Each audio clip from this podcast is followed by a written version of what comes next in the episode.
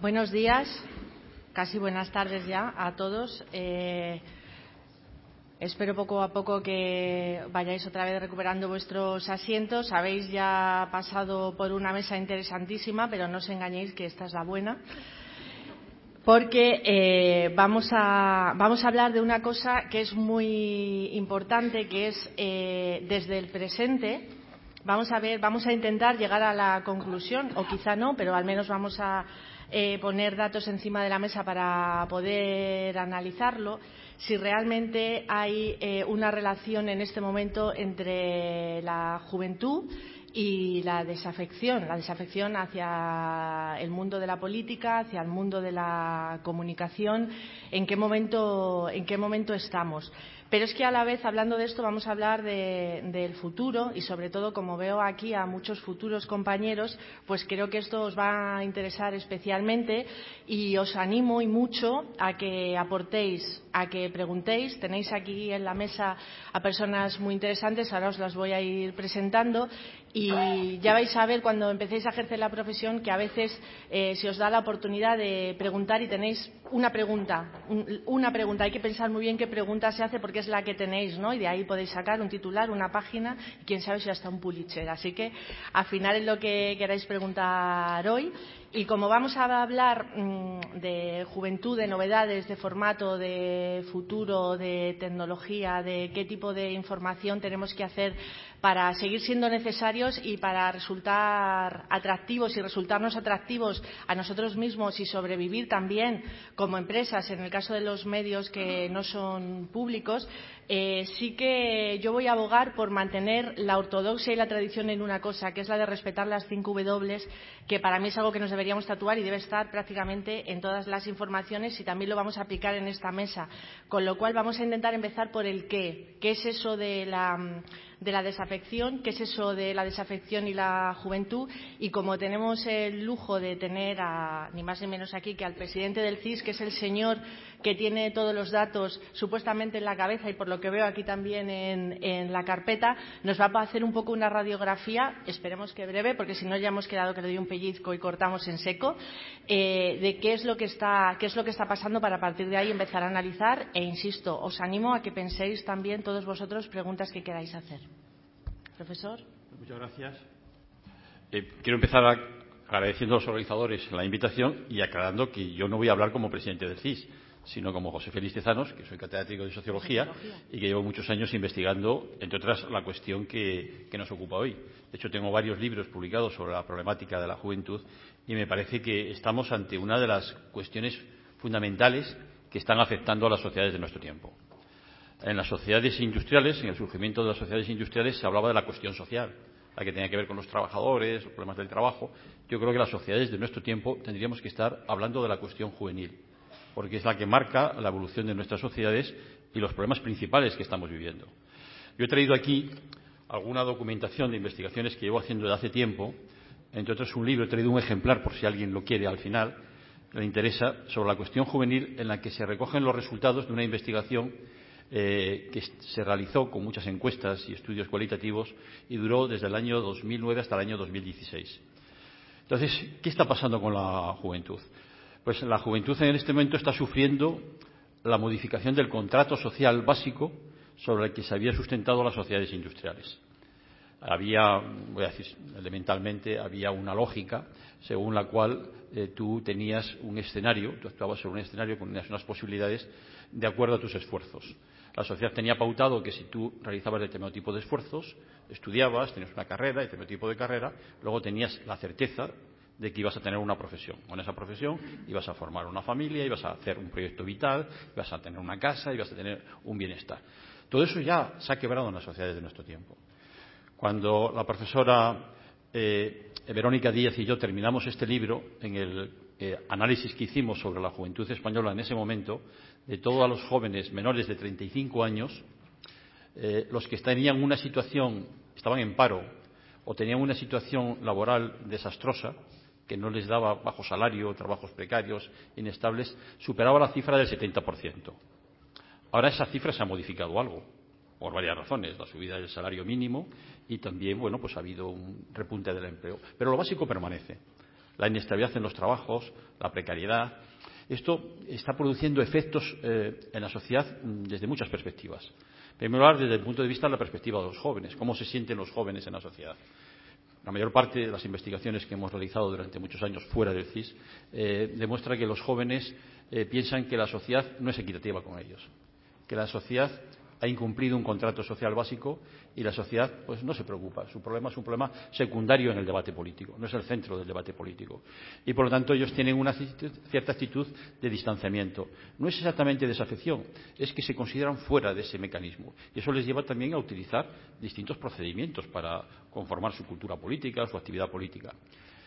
Pero eh, esto, aparte de afectar a los jóvenes, está afectando a la sociedad en su conjunto no solo porque se está perdiendo la noción de una sociedad equitativa, en la que hay equilibrios, en la que hay igualdad de oportunidades, en la que nos podemos sentir razonablemente satisfechos sobre lo que está ocurriendo, sino creo que muchas personas conscientes de esto nos sentimos profundamente insatisfechos, porque tenemos hijos, tenemos nietos y sabemos, digamos, que se está eh, eh, se ha generado un diseño de sociedad que estapona las posibilidades de la, de la, propia humanidad de desarrollo. Yo creo que esto puede conducir, no exagero, a una crisis sistémica y de civilización si no se resuelve la cuestión juvenil.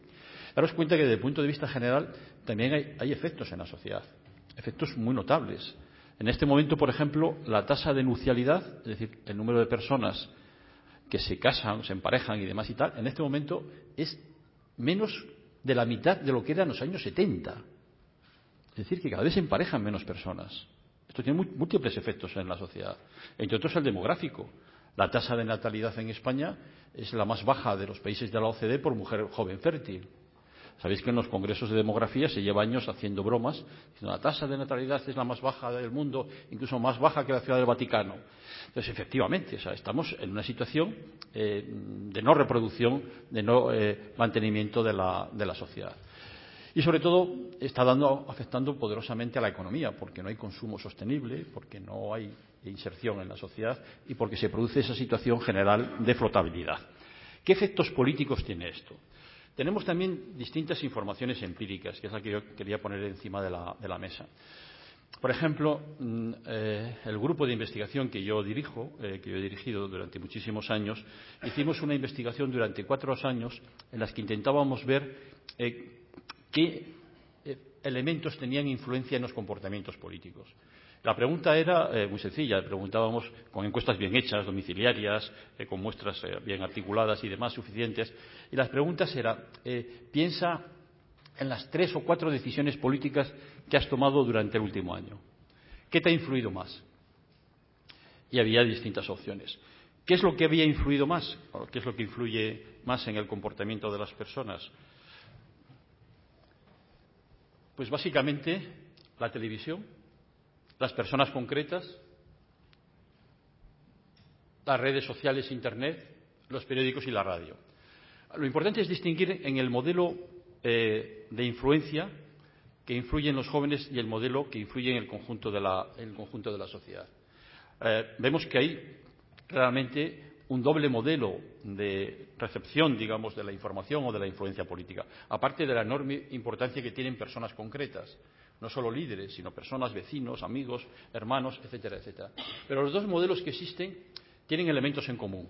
En primer lugar, la influencia destacadísima de la televisión, influencia destacadísima y prioritaria, y el predominio de las relaciones directas. Pero sobre todo entre las personas menores de 30 años, en este caso, lo que tiene mayor prevalencia son las redes sociales. Luego veremos qué tipo de redes sociales. Y menor incidencia de la prensa escrita, la prensa escrita y prácticamente desapareció de la radio. A mí esto me sorprendía. Yo pensé que la radio es algo que nos acompaña continuamente y que podía tener. Y sin embargo, en las personas mayores, pues hay un mayor seguimiento comparativo de los periódicos. El paradigma del lector de periódicos es una persona mayor en este país y en muchos otros. En segundo lugar, cierta atención a la radio y muy pequeña incidencia de, de Internet. Esto es eh, resultado de una investigación de cuyos resultados eh, publicamos en la revista Temas. Hemos traído algunos ejemplares, algunas copias de este pequeño informe, por si alguien lo quiere al final también se lo puedo, proporcionar. Y ahora vayamos a los datos recientes del CIS. El CIS eh, ha publicado, y están ya en la red, ha realizado y publicado varias encuestas pre y postelectorales con muestras muy amplias, 17.000, 18.000 Por lo tanto, conjuntamente todas esas encuestas es una base de información muy útil que se puede acceder libremente en la red para informarse cuáles son las pautas de comunicación en este momento de la población. El análisis que yo os voy a comentar aquí, esquemáticamente, se refiere a un análisis comparado de la población entre 18 y 35 años, y 34 años exactamente, y a partir de, de 35 años. Veréis que aquí la pauta también es muy significativa. Pues vemos ahí que predomina también estudios más recientes, estos que son de este último año, eh, los datos del CIS, la televisión claramente, y las redes sociales que han aumentado considerablemente desde la investigación que nosotros hicimos. En este caso concreto, vemos que las redes sociales son las que eh, se manejan básicamente por las personas menores de 35 años. La diferencia entre 35 y más de 35 es enorme. La prensa escrita, vemos claramente que hay eh, una menor lectura por parte de las personas jóvenes. Eh, ocurre lo mismo en el caso de la radio, muy espectacularmente, y sin embargo los contactos personales, las reuniones, etcétera, pues eh, tienen más influencia entre los jóvenes. ¿Qué medios se ven? Esto también es interesante. Hay entre la población adulta un claro predominio de televisión española, pero entre los menores de 35 años es muy poca la audiencia que tiene televisión. Esto ya es audiencia calculada sobre el conjunto de la población, ¿no? de aquellos que siguen preferentemente. ¿eh? Eh, y los otros medios está seguida por Antena 3, por La Sexta, que en contra de lo que algunos podíamos opinar, tiene menos público juvenil de lo que algunos podíamos pensar, y Telecinco, que sin embargo es el que tiene una audiencia más, más juvenil. Yo que no sigo muchos programas, la verdad es que no puedo explicar la naturaleza de estas, de estas ascripciones. Y TV3, que aun siendo eh, una televisión de ámbito territorial, tiene un seguimiento extraordinario.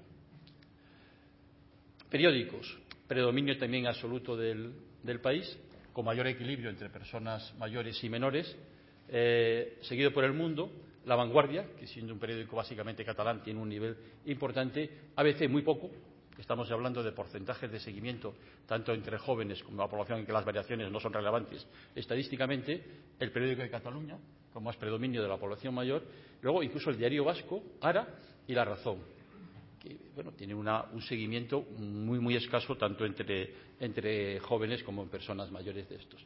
Es significativa la prensa porque también hay un tópico sobre esto.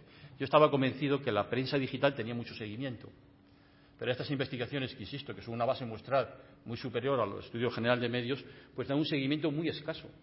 Solamente hay prácticamente dos periódicos que tienen algún seguimiento significativo. Incluso algún periódico que tiene luego mucha exposición mediática, pues como veis ahí tiene una audiencia, un porcentaje de población que lo sigue, tanto mayor como joven, que está en el 0,06%, es decir, insignificante. Y todos los diarios digitales en su conjunto eh, tienen bueno, pues un seguimiento pequeño, el resto, salvo el 0,4%.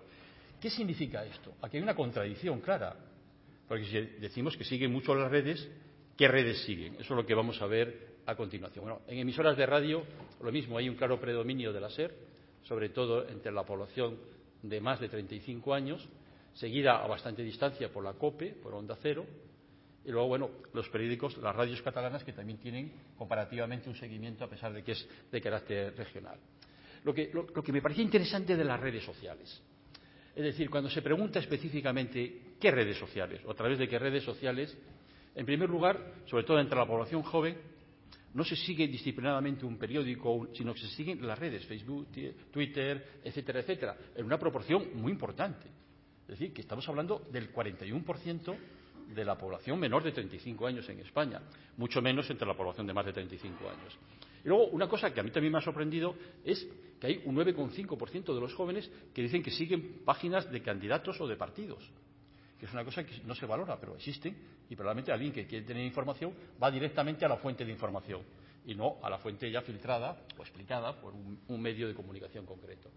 A continuación, los blogs y los foros de debate, las páginas de los movimientos críticos, todos estos movimientos sociales que tienen aportan determinadas casas, y bueno, y otro tipo de, y otro tipo de páginas. Bueno, esto sustancialmente era lo que yo quería señalar. ¿Esto qué significa? Significa que estamos ante un cambio de la realidad sociológica que no se está teniendo en cuenta por casi nadie, nadie estamos tomando conciencia de, un fenómeno, digamos, que no es un, hablamos de fenómeno, pero es una realidad sociológica tremenda, que está conformando nuevas mentalidades. Estas nuevas mentalidades no tienen expectativas de su futuro. La diferencia con lo que sucede hoy respecto a otras épocas es que, bueno, nuestras familias, a veces yo contaba casos, hoy, venían de muy abajo algunas de nuestras familias, ¿no? Pero había una expectativa, había una expectativa de que el futuro era mejor. En este momento se ha instalado la percepción de que el futuro va a ser peor. Es una contradicción enorme con las posibilidades que tienen las sociedades de nuestro tiempo. Yo siempre, siempre lo recuerdo. Estamos ante la revolución científico-tecnológica de más impactos positivos posibles de la historia de la humanidad. Estamos al borde de lograr conquistas casi de ciencia ficción. Podemos lograr crecimientos, tasas de crecimiento extraordinaria. Podemos liberar al hombre de angustias, de penas, de fatigas. Podemos mejorar la salud y las condiciones de vida, la expansión de la cultura y nos encontramos en sociedades en las que se ve con pesimismo el futuro. Es una contradicción intrínseca enorme. Y esto, yo creo, es la gran cuestión, el gran dilema que hay que resolver en el debate político desde todos los puntos de vista. Es decir, cómo conseguimos que todo aquello que es potencial se convierta en motivos de esperanza, en propuestas de esperanza para el futuro. Pero es evidente que las sociedades del futuro no son sociedades en las que se va a trabajar como una sociedad industrial. Eso tenemos que quitarnos de la cabeza. Los nuevos modelos de producción no se basan en el uso intensivo de la fuerza de trabajo, que decían los clásicos, sino otras realidades. Entonces, o ajustamos las realidades sociológicas y políticas a las realidades económicas o nos encontraremos con grandes frustraciones. Países a lo mejor muy desarrollados, muy avanzados, en los que existe una gran frustración entre los sectores más dinámicos, más jóvenes de la sociedad. ¿Cómo recuperar la esperanza? ¿Cómo lograr que se vuelvan a coincidir, solapar las dos posibilidades? Yo creo que debía ser el principal esfuerzo de la comunicación y de la política. Y ahí sí que creo que todos tenemos responsabilidad. Muchas gracias por no darme un pellizco. Gracias a, a todos. Punto, ella estaba a punto.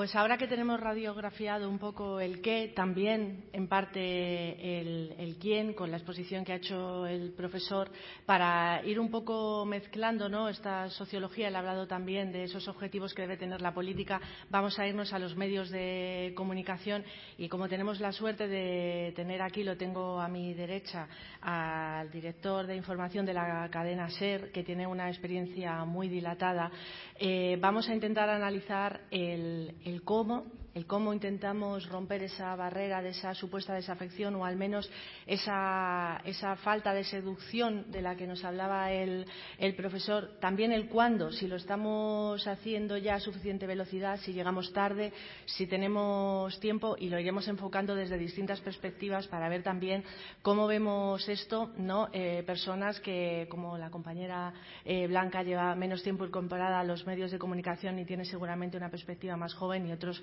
que llevamos algo más y una perspectiva algo más veterana, pero partiendo de la base de que es necesario el equilibrio entre ambas visiones. Daniel. Hola, buenos días a todos. Bueno, yo quería aportar algún dato más, eh, sin tener lógicamente ni, ni, el conocimiento ni la experiencia de José Félix, pero sí es cierto que en la radio, eh, igual que en el resto de los medios, tenemos elementos de medición continuos que nos permiten ir analizando también lo que está, ocurriendo. El principal, lógicamente, es el EGM. Puede estar cuestionado por muchas cosas, pero lo que es incuestionable es que es una encuesta que lleva años y años produciéndose. Son 30.000 eh, entrevistas eh, trimestrales y lo importante es eh, los datos que nos va dando la, secuencia que nos va facilitar. Si cruzamos los datos del EGM con las estimaciones de población, el primer dato que obtenemos eh, que se ve, que no hace falta tampoco ser un teórico para, observarlo, es que se ha producido un envejecimiento de la población.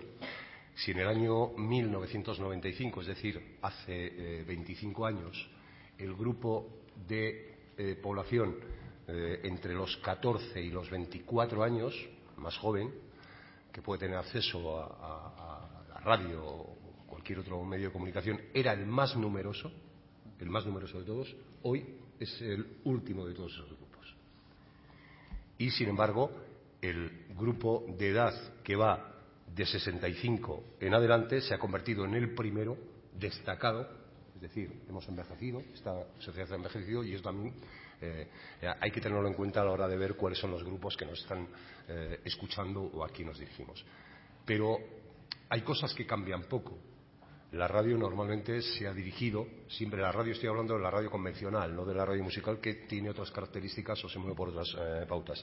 Siempre se ha dirigido a grupos de población que van desde los 35 a los 65 años y especialmente desde los 45 a los 64. Y ahí nos mantenemos, nos mantenemos como hace 25 años. Es cierto que el número de población ha, crecido, pero eh, la audiencia la vamos manteniendo y creemos que tenemos todavía muy buena, eh, muy buena salud. Claro, después de 25 años, eh, los que entonces tenían 45 años hoy tienen, hoy tienen 70. Es decir, sí hemos ido recogiendo oyentes que se han ido haciendo maduros, que se han ido haciendo mayores a lo largo de, estos años. Por eso tenemos que estar muy atentos a todo lo que está ocurriendo, a la distancia eh, de la que estamos de las generaciones eh, más jóvenes, pero algunos de los elementos nos permiten, al menos desde la radio, observar el asunto no con tranquilidad, porque no podemos estar nunca tranquilos, pero sí con la eh, necesaria eh, o con los datos necesarios para ir adaptándonos eh, bien a, lo que se va a lo que se va produciendo.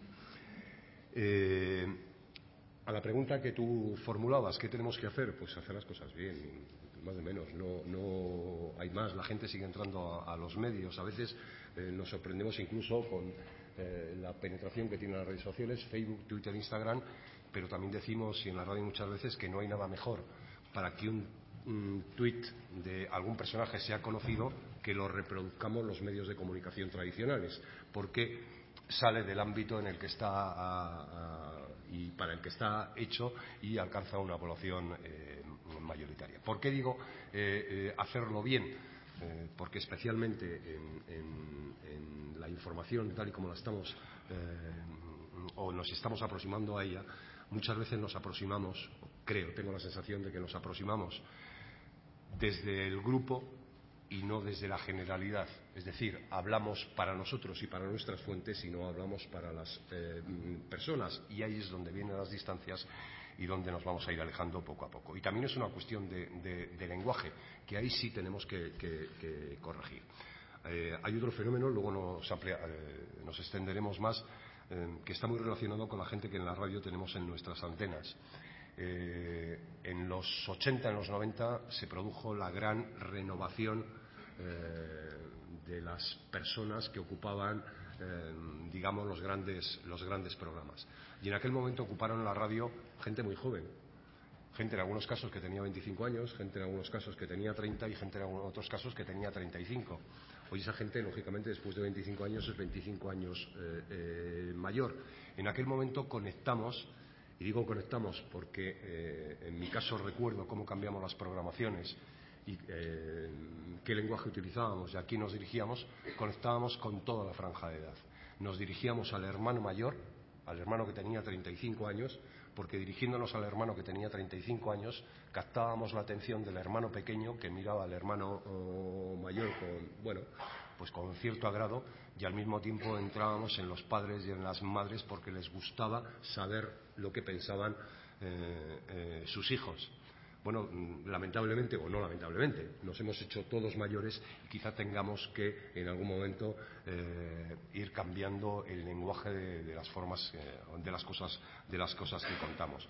Pero no es una aproximación sencilla ni no quiere decir que los jóvenes estén eh, fuera de los medios de comunicación, que no crean en ellos, no, ni mucho menos. Cuando hay un acontecimiento, un acontecimiento que les interesa, los jóvenes también acuden a los medios de comunicación eh, tradicionales. Luego se producen, en función de cómo esté la actualidad o cómo estén los acontecimientos, se producen episodios de otro tipo. Gente que está escuchando la radio convencional se pasa a la radio musical o gente que está en la radio musical se pasa a la radio convencional porque el momento informativo o, la actualidad eh, les invita a, acercarse. Sí se ha producido un efecto al que estamos muy atentos. Antes el paso a la escucha a la radio convencional, a la radio hablada, se producía desde la música y desde el deporte. El deporte era una puerta de entrada enorme para gente que llegaba a la radio tiene que ver con lo que os he dicho antes. Eh, a finales de los 80 y principios de los 90 cambió el modelo de radio deportiva que se hacía en este, en este país. Entró gente muy joven, con aire fresco, etcétera, etcétera, etcétera, y arrastraba a gente joven a través del deporte a la radio y ahí se quedaban ya para escuchar otras eh, cosas. y la música también era una puerta de entrada. Entraban por las emisoras musicales y luego eh, acababan en, la radio, en la radio convencional. ¿Qué ocurre ahora? El deporte ya no es la puerta de entrada para las generaciones jóvenes en un medio como es el de eh, la radio. El lenguaje, aquel lenguaje joven, aquel lenguaje moderno, aquella forma de contar las cosas se ha hecho digamos que viejo con, el tiempo y la música tiene otros eh, elementos, eh, otros soportes en, los que se fija la gente joven. Tanto es así que una emisora como la nuestra, 40 principales, que teóricamente piensa toda la gente, que es, eh, eh, o todos los ciudadanos piensan que es de gente muy joven, pues resulta que en estos momentos 40 principales, como todas las radios musicales, como todas, ¿eh? es una emisora donde la media edad está por encima de los 35 años y en algunos casos por encima de los 40 años cuando era la emisora de los éxitos donde entraban los de 17, los de 18, los de 19. No, no, no, no. Hay una cantidad de, de, oyentes extraordinaria, pero todos están por encima de los 35, de los 40 o de los 45 años. Y sin embargo, siendo así que el deporte y la música ya no son las puertas de entrada hacia la radio convencional, seguimos teniendo puertas de entrada extraordinarias. Y una de ellas es el humor entenderéis por qué nosotros estamos poniendo poco a poco tantos programas de humor en horas, mm, eh, a veces están en la madrugada, eh, otras están en el fin de semana. Hay eh, mucha gente de, los humoristas que en este momento están triunfando en nuestra antena. Tenemos más de 15 programas que no pero es también, y es lógica, una estrategia de comunicación por nuestra parte que trata de, atraer a esa gente joven. Porque lo que nos interesa es que lleguen. Y una vez que lleguen, nosotros nos vamos a encargar de que se. Gracias. Nos ha hablado Daniel de los contenidos y de la apuesta por los contenidos. Yo os invito a que después también entre todos le preguntemos por los formatos, porque es muy llamativo, por ejemplo, en el mundo de la radio, ¿no? que es la radio porque es la voz, cómo se ha tenido que ir adaptando en estos años a todos los formatos posibles para atraer al mayor público, también a la gente más joven. Eh, podemos hablar después de también eh, vuestro vuelco al mundo digital, los podcasts, etcétera, porque es interesante la, gran, revolución es que ahora somos una radio en color. Una radio multiplataforma, ¿no? Eh, eh, lo hablamos, lo hablamos después y nos vamos a este lado de, la mesa y os voy, a os voy a presentar a Manuel Ramos, que es el presidente del Consejo de la Juventud de España, para ir alternando, como he dicho, ¿no? entre, la sociología, la, la, realidad del quién de la juventud desde un lado y desde el otro, desde el lado de la profesión periodística, pero también eh, desde el lado eh, de las ideas, de las reivindicaciones y de todos aquellos que tienen que decir algo en la sociedad para que él nos ilustre un poco de qué es lo que está fallando, si es que realmente coincide en el diagnóstico de que está fallando algo, para que haya esa desafección o esa poquita afección, para no ser muy pesimistas, entre la juventud, eh, los medios, o al menos los medios como estaban concebidos hasta hace dos telediarios, una expresión que también se ha convertido en viejuna ¿no? para, para los más jóvenes y qué es lo que podemos hacer entre todos para volver a conectar, porque es importante esa conexión. Pues muchas gracias. Bueno, muchas gracias también por, por permitirnos la participación al Consejo de la Juventud de España en este espacio. Creo que es bastante relevante hablar de, pues de la información, de la relación de la juventud con, con los medios, con el periodismo, con las redes inevitablemente y las preguntas, ¿qué es la juventud? Esa es la primera pregunta de todas a la hora de, acercarse a este tema. ¿Qué es la juventud y qué hace la juventud? Con todo, inevitablemente, el carácter político que, estamos teniendo en estos debates y, que está surgiendo ahora, lo primero que pensamos o que se enfrentamos más bien la juventud es que bueno que la juventud pasamos un poco de todo que la juventud ahora mismo pues estamos a, otras cosas. De hecho es algo que pues que incluso se mide. Todavía tenemos aquí los no no está la página pero están los datos no eh, pasamos de la política entre comillas un 1% más que el resto de la población un 1% más que de primeras no parece tanto pero claro qué se entiende por pasar de la política no o más bien cómo entendemos las personas jóvenes ahora la política, cómo entendemos las personas jóvenes ahora la participación política y social. Y esa es la cuestión. Si el resto de la sociedad eh, está escuchando cómo las personas jóvenes participamos de todo esto, porque muchas veces simplemente se mide en la participación electoral. La participación electoral que a lo largo de, los diferentes años ha ido subiendo, bajando y que no se ha correlacionado en absoluto con, la participación social de la juventud. De hecho, en los últimos años, eh, el momento de menor participación electoral de las personas jóvenes fue en 2015, el mismo año en el que ocurrió el, el 15M. Es decir, no hay realmente una, relación entre el interés social y político de la juventud con la participación electoral. Pero se sigue generando esta idea, ¿no? Incluso ahora, cuando estamos teniendo enormes movilizaciones por el tema de, del cambio climático y, del medio ambiente, lideradas por la juventud, parece que como que todavía queda ese pozo que por lo menos eh, esta juventud disruptiva y, rebelde como que no quiere seguir los cauces, los cauces apropiados. Y, es verdad, no los seguimos. Y no los seguimos eh, quizá porque sí que haya una desconfianza hacia los, los medios clásicos, ¿no? Y sí que haya una, una ruptura en gran medida, eh, pero que no es nueva. Que la juventud queramos romper de alguna u otra forma con nuestra sociedad no es algo nuevo y no se traduce solo en una cuestión electoral o política o de este tipo. Afecta también a las escenas culturales. Y la escena cultural más clara y más criticada que tenemos ahora para mostrar esto es el tema del trap. Los jóvenes ahora hay mucha gente que, eh, personas jóvenes que escuchan trap, que empiezan a desarrollar esta cuestión. Es una cosa terrible que le está pasando a nuestra sociedad porque el trap es una escena cultural terrible, mortal de necesidad, como lo fue el punk en su momento, como lo fue la movida madrileña, el grunge con Nirvana y tantos otros movimientos y escenas culturales que luego con el tiempo se han traducido en otra cosa, ¿no? Y que a, la juventud actual pues ya nos queda bastante lejos aquellos años del 77 eh, con Sid Vicious rompiendo guitarras. Pero ¿en qué se, traduce todo esto, todo esta, este nuevo imaginario de la juventud que se está generando, por supuesto, no solo a través del trap, pero que tiene bastante fuerza, que es como bastante eh, ejemplificador de toda esta cuestión, que se arrastra además con toda la, imagen pues de, esa juventud poligonera, choni, bacala, que pasa de todo, que son ninis, que no participan de esta sociedad y que sirve para generar esta idea, estos estereotipos de, la juventud y que al final, pues como decía eh, Daniel, justo antes, eh, a qué personas le hablamos y cómo le hablamos. Cuando los medios hablan de la juventud, le hablan a la juventud. Eh, la juventud va a escuchar, porque sí que recibimos los, medios y sí que, que, leemos prensa, sea en medios online, sea por redes sociales o de alguna u otra forma, y nos llega. Pero, ¿de qué manera estamos hablando de esto? ¿no? Por recoger algunas, manifestaciones de esta prensa que habla, de la juventud, que no es que sea, no, quiero yo caer en estereotipos, no critico los estereotipos de la juventud, no quiero ser yo el que caiga ahora en estereotipos hacia la prensa, pero es verdad que esto tiene mucha visibilidad. Cuando se generan estos estereotipos que son muy potentes y que generan una narrativa muy potente, aunque puedan llegar a ser minoritarios, generan mucha visibilidad y tienen un efecto no solo en la prensa, en la comunicación y en la información, sino en la propia cultura.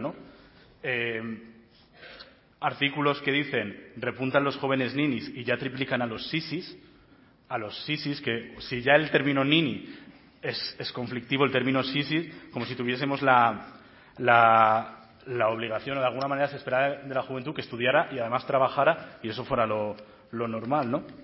Junto con, con imágenes interesantes de algunos jóvenes Además, el, subtítulo es Algunos jóvenes en un césped, haciendo sus cosas de ninis en el césped. ¿no? Esta es un poco la imagen que se crea. El siguiente artículo, Generación Nini. Uno de cada cuatro jóvenes andaluces ni estudia ni trabaja. Ya es esa la generación Nini, ¿no? El 25% por las cuestiones socioeconómicas que se vivan en Andalucía en ese momento, ni estudia ni trabaja, define a toda la generación de jóvenes como nini. Y de nuevo la imagen con el, epígrafe, un joven juega con la videoconsola, que es una cosa muy de nini, porque si no estaría en la calle buscando trabajo y ganándose el pan en vez de jugar a videoconsolas. Eh, los ninis podrán ganar un mínimo de 1.255 euros al mes durante un año y medio. Este artículo me quiero detener un poco más porque es bastante interesante. Los ninis podrán ganar un mínimo de 255 euros al mes durante un año y medio. Y cuando empiezas a leer el artículo, lo primero que aparece en negrita es una ayuda directa con cargo a las áreas públicas de 430 euros mensuales.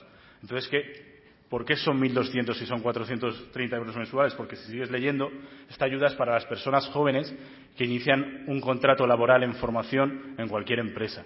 Entonces, el artículo hace la suma y dice, como será un contrato laboral en formación, si sumamos en lo que aquel entonces era el salario mínimo profesional más la ayuda, llegamos a 1.255 euros. Lo que pasa es que, claro, que el artículo habla de ninis ganando 1.255 euros, pero una persona que tiene un contrato laboral, creo, por definición, diría que no es nini, porque de hecho está trabajando mientras se forma. Al margen, sin entrar, por supuesto, en, a valorar eh, las políticas de la cosa, que sería un debate de, otra cuestión.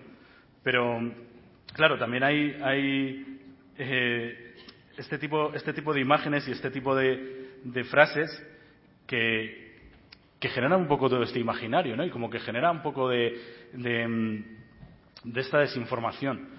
Este, este, término nini en el que cabe prácticamente todo, ni se estudia ni se trabaja, incluso hay frases del tipo eh, estas personas pasarán de estar en el paro a ganar más de 1.200 euros. imagínate la sociedad en la que vivimos, en la que hay incentivos a, la contratación, a la contratación legal y laboral. Lo que pasa, lo primero sería preguntarse cuántas personas consiguen estos, estos contratos, cuántas personas jóvenes consiguen estos contratos en formación. Porque el siguiente eh, título es que España ya no es un país de ninis. Menos mal. Ya no tenemos gente que ni estudia ni trabaja, todo está arreglado. A no ser que esos no ser nini, sea concatenar becas durante 15 meses por 300 euros. Creo que la gente joven que estudiáis periodismo, esto es algo con lo que empatizáis porque no he conocido a una sola persona joven que estudie periodismo que tenga un contrato indefinido, que gane más de 1.000 euros al mes, o bueno, ya llegar al salario mínimo interprofesional como este, este anterior artículo vaticinaba. Pero el caso es que España ya no es un país para ninis, entonces eh, nos, podemos, nos podemos alegrar no vamos a entrar a definir cómo es la educación o el trabajo de esas personas que son sisis. Y luego ya el último artículo, que este sea probablemente mi favorito, el que más de todos, que es Trap, el rap de los ninis. Porque es como el, epítome de, los estereotipos, ¿no? Como ya la, conjunción definitiva en lo que juntamos el trap, juntamos los ninis y además eh, hacemos un aviso de que todo esto como que empieza a, tomar forma, ¿no? Y si empezamos a leer el artículo, Dice, el trap es un género bastardo. En apenas un par de años y en un acto relámpago de sublimación edípica de este estilo de música, se ha emancipado y ya no reconoce ni a su supuesto padre el rap. Madre mía. Lo que me queda claro leyendo esto es que este artículo no es para una persona joven que escuche trap. Es para una población adulta a la que hay que avisar de que hay gente joven escuchando trap. Madre mía. En un acto relámpago de sublimación edípica de este estilo de música. Eh, esto es, bastante relevante. Que la prensa que leemos las personas jóvenes eh, nos diga que somos ninis, que no somos sisis, que escuchamos trap, que es un género bastardo de música, o que escuchamos cualquier otra cosa, hace que, claro, que se genere una ruptura muy, poderosa, que se genere una cierta desconfianza. Y esto no se traduce en que dejemos de leer prensa, no lo hacemos. O sea, la prensa actualmente está a un golpe de clic, meterte en una página, seguirla en tus redes sociales o encima es accesible, es gratuita, claro que lo seguimos haciendo porque además, como he dicho, no toda la prensa es así, ¿no? Pero este imaginario es muy potente, cala en lo cultural, cala incluso en programas de televisión, cala, en nuestro vocabulario actual. Todo el mundo sabe lo que es un nini, cuando un nini, o sea, esa, etiqueta si hablamos de información veraz, sería todo lo contrario, porque no se sabe lo que, lo que, es un nini, porque ya hay algunos artículos a los que las personas con contratos en formación también son ninis. Entonces, eh, ¿Qué ocurre con estos estereotipos? A mí me, han entrevistado personas muy, muy preocupadas porque los jóvenes de ahora quieren ser youtubers. Imaginaos, quieren ser youtubers. Antes queríamos ser futbolistas, que es una cosa como mucho más con los pies en la tierra. Es que ahora queremos, eh, pues digamos, vivir un poco del cuento, ¿no? Porque ser youtuber también al parecer es muy, muy fácil, desde fuera. Pero bueno, eh, ¿cuáles son las consecuencias de esta, de esta desafección que, estamos viviendo? ¿no? Se, comentaba antes el tema de que la, opinión pública me ha, gustado mucho, es gaseosa y misteriosa, y que al final se, transforma esa opinión pública, se transforma en votos y en políticas que sí, al final tiene mucho peso. Cuando las personas jóvenes no votamos, al final lo que ocurre es que no hay ni un incentivo para generar políticas de juventud ni un castigo cuando no se producen. Y cuando las personas jóvenes nos, desenganchamos de, los medios clásicos de comunicación, de la prensa, no hay un incentivo ni para hacer una información veraz sobre juventud, ni un castigo cuando no se produce. Creo que la prensa tiene, mucha capacidad y mucha responsabilidad porque sí, yo personalmente sí que creo que es el cuarto poder, sí que creo que el derecho a la información es básico y prioritario y radical en el sentido de raíz para tener una participación democrática sana en una sociedad y por tanto la prensa tiene muchísima capacidad para abordar todo esto, pero abordarlo de una forma, digamos, por lo menos algo más objetiva, ¿no? algo más veraz sobre el segmento de población que somos las personas jóvenes. Y nada, no me enrollo más. Muchas gracias. Muchas gracias.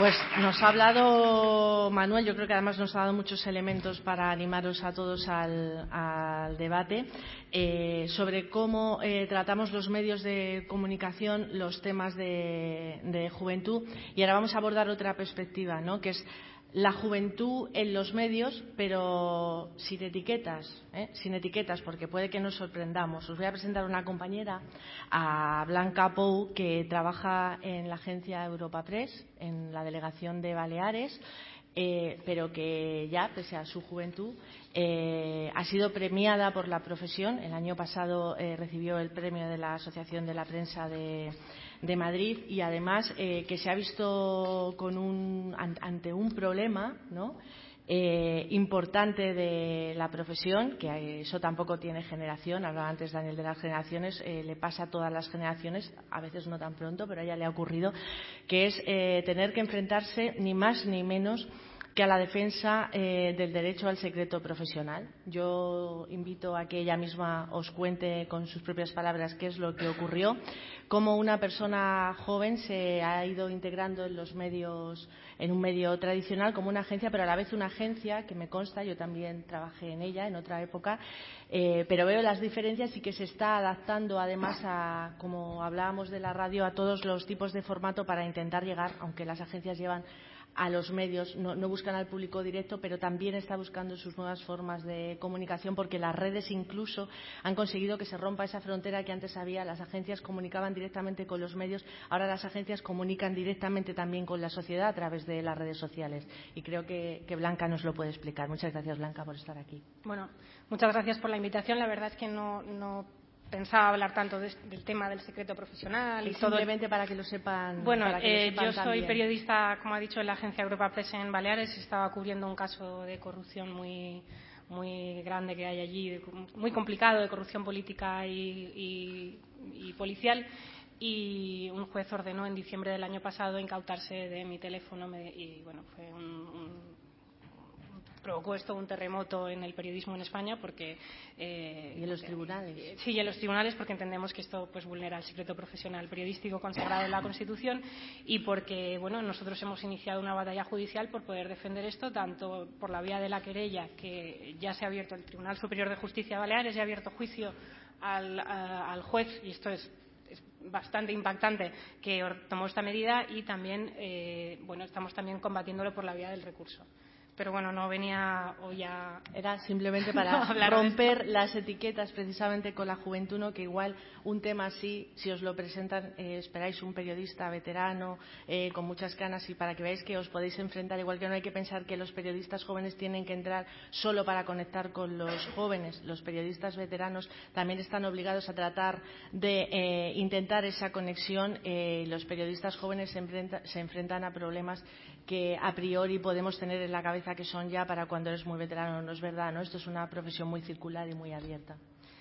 Bueno, pues eh, claro, la mesa iba sobre desafección y sobre juventud. Y partiendo de la base de que la desafección y este descrédito no es algo exclusivo de la juventud, eh, lo, yo aviso ya de que en, en, lo que voy a hablar voy a decir unas cuantas obviedades. Y la primera, eh, el puente a la confianza es la verdad. Sé que no estoy descubriendo América con esto, pero uh, claro, podemos entrar en el debate sobre objetividad, sobre verdad, sobre si la verdad se puede alcanzar. Creo que, eh, al margen de ese debate, un, punto de partida mínimo indispensable para cualquier periodista debería ser trabajar eh, con la intención de poder acercarse al máximo a esa verdad. Y eso pasa por hacer un esfuerzo. Eh, entonces, y aquí viene la segunda obviedad, eh, esa confianza, recuperar la confianza, pasa por la calidad. Esto es otra cosa que también han dicho muchísimas personas, muchísimos directores de medios. Eh, así que lo que creo que deberíamos hacer es intentar mm, descender a lo concreto, intentar identificar qué aspectos, qué prácticas del periodismo de hoy están dañando su imagen, están dañando su credibilidad. Y, no solo eso, sino que una vez hecho eso, um, comprometerse a hacer cambios y asumir riesgos. Eh, hablemos de esas cosas que, están dañando el periodismo de hoy. Yo voy a hablar mucho, sobre todo, de periodismo digital, ya que la mesa es también sobre juventud y, los medios digitales son el canal mayoritario para, los jóvenes. Eh, y porque además, eh, bueno, tengo 26 años, me gradué en 2014, es lo que he conocido toda mi vida. Entonces, eh, que la explosión digital y, que Internet ha traído muchas cosas buenas al periodismo, esto está fuera de toda duda, pero también ha traído unas cuantas cosas malas. Y reflexionando mucho sobre este tema, lo que me he dado cuenta es que eh, al final la influencia que ha tenido pues, el SEO, eh, el, el, modelo de la publicidad digital o las redes sociales eh, han provocado que la elaboración de informaciones periodísticas interfieran, haya una serie de interferencias de criterios que no son periodísticos. Y por poner ejemplos mucho más claros, desde los titulares que están enfocados, titulares ortopédicos que están enfocados a SEO, que además el SEO es una cosa que está pues mucho más preparada para la flexibilidad que tiene el inglés, que no, siempre se adapta bien a la lengua castellana. El, eh, llenar de banalidades periódicos que, teníamos por serios, y esto se hace mucho precisamente cuando se intenta eh, atraer a esa, a audiencia joven. El, la prisa, el, absolutizar la inmediatez aunque ello ponga en riesgo el rigor de la noticia o incluso la veracidad de lo que se está contando. Eh, que también al final la publicidad digital, como funciona por páginas vistas, está generando medios que, quieren no, lectores que lean mucho, sino usuarios que naveguen mucho. Y uh, hay también, también el famoso clickbait, titulares que en vez de dar la información incumplen esa máxima de, de, lo que debería ser un titular informativo y ocultan la información deliberadamente de una forma además muy burda que es que el lector se da cuenta y los jóvenes se dan cuenta de estas prácticas. Y luego también hay otras cuestiones de fondo que no son tan necesariamente inherentes a lo, a lo online. Y que, creo que merece la pena denunciar, como es, por ejemplo, el exceso del periodismo de declaraciones. Rafa antes decía, una mentira entrecomillada no deja de ser una mentira. Y también el exceso, de, eh, no de la política, pero sí de los políticos, de presencia de los políticos en los medios. Porque eh, la política a los jóvenes se, tiene mucho esa visión, como decía Manuel, de que, de que los jóvenes no les interesa la política. Y esto no es cierto. A los jóvenes les interesa mucho la política. Hay temas que les interesan apasionadamente, pero lo que no les interesa tanto son los políticos y los partidos políticos. Eh, y entonces esto, conjugado con ese periodismo de declaraciones, que es muy barato y muy rápido de hacer, pues genera mucha desafección. Eh, decir, limitarnos a transcribir declaraciones y decir, A ha dicho X. Ah, oiga, pero es que X es mentira. Bueno, pero Alba ha dicho y nos quedamos, eh, o incluso, y no ya solo declaraciones, sino incluso información, notas de prensa, información que se presenta como estadística o como estudios que se envían a las redacciones, que nos paramos a analizar y a pensar en el rigor con el que está elaborada esa información y, su procedencia, o como podemos poner, esto es un estudio de tal, descargamos la responsabilidad en ello y ya nos lavamos las manos, porque luego el lector eh, no se va a quedar con este estudio de esta consultora que no conozco miente, se va a quedar con este periódico miente eh, la política, eh, así hay una percepción de que la política pues, se ha convertido en un circo y, pienso que en muchas ocasiones los periodistas esto lo hemos fomentado. Ellos, uh, los políticos, se han dado cuenta de que cuanto más gorda sea la burrada que suelten, más caso les hacemos y a nosotros a la vez nos viene muy bien porque nos han dado un titular y ya está. Eh, y a veces el criterio de noticiabilidad de muchas de las informaciones que si ahora mismo abrimos un periódico uh, nos podemos encontrar es meramente que la persona que está hablando eh, pues es un cargo público o tiene algún tipo de relevancia, pero el contenido mmm, al redactor a lo mejor le importa poco mientras pueda hacer una noticia con ello. ¿no? Entonces, eh, pienso que tenemos que, trabajar más el contenido y, y sobre todo cuando lo que, estamos dando es pues, un mero ataque al rival, un mero insulto o, una repetición de eslóganes machacada hasta el agotamiento, porque entonces no estamos contribuyendo a esa función de cuarto poder, a esa función de, mejorar la democracia, sino que al contrario, la estamos empeorando. Y además, eh, quizás si no perdiéramos tanto tiempo en hacer caso a políticos que no tienen nada que decir, es un tiempo muy valioso que podríamos estar dedicando a hacer otra clase. De periodismo. Y además, no fomentaríamos en ellos la idea de que estamos a su servicio y de que estamos para, lo que ellos quieran. Y entonces se habla mucho de contrastar. ¿Y qué es contrastar? Hay esa metáfora muy famosa que seguro que, en las facultades habéis oído, aquello de eh, contrastar no es decir que uno dice que llueve y que otro dice que no, contrastar es sacar la cabeza por la ventana.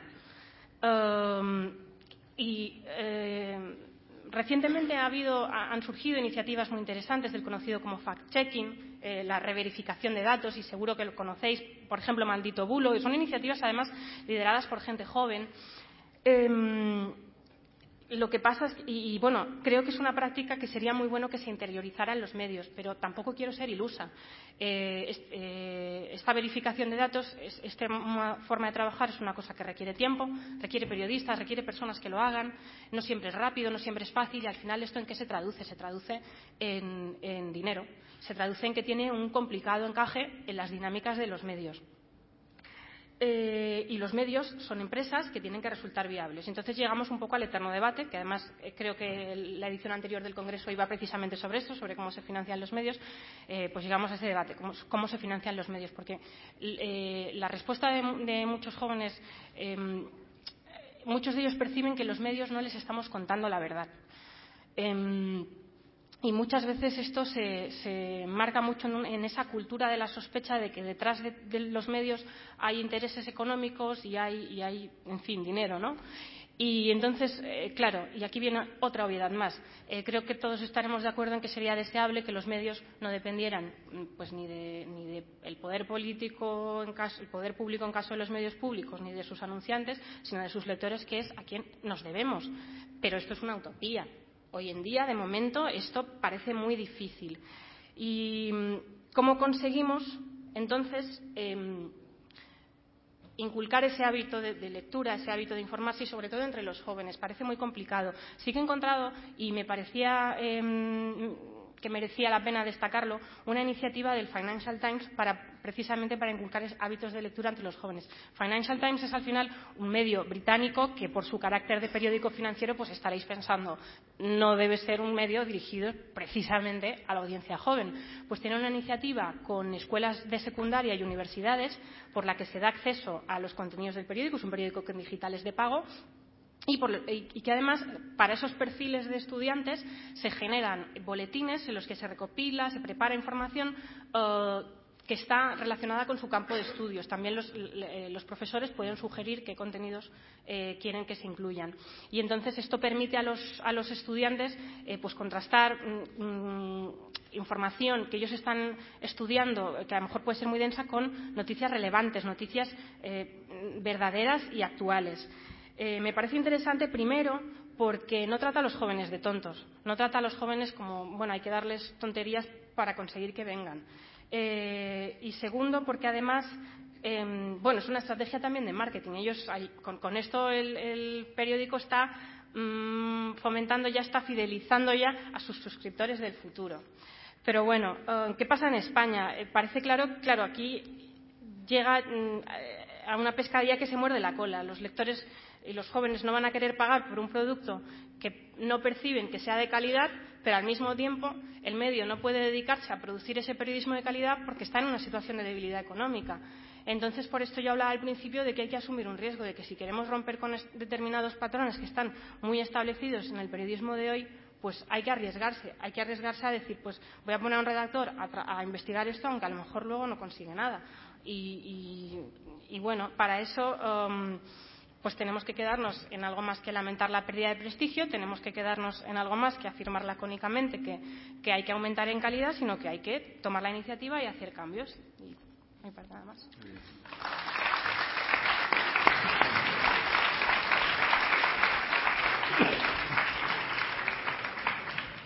Pues muchas gracias, Blanca. Y voy a pasar ahora eh, el balón a Rubén Amón, un periodista supongo que conocido de todos o de casi todos, eh, un hombre también multiplataforma, porque prácticamente eh, practica el periodismo en todo tipo o lo ha hecho en todo tipo de medios. Actualmente colabora con A3 Media, también con El Confidencial.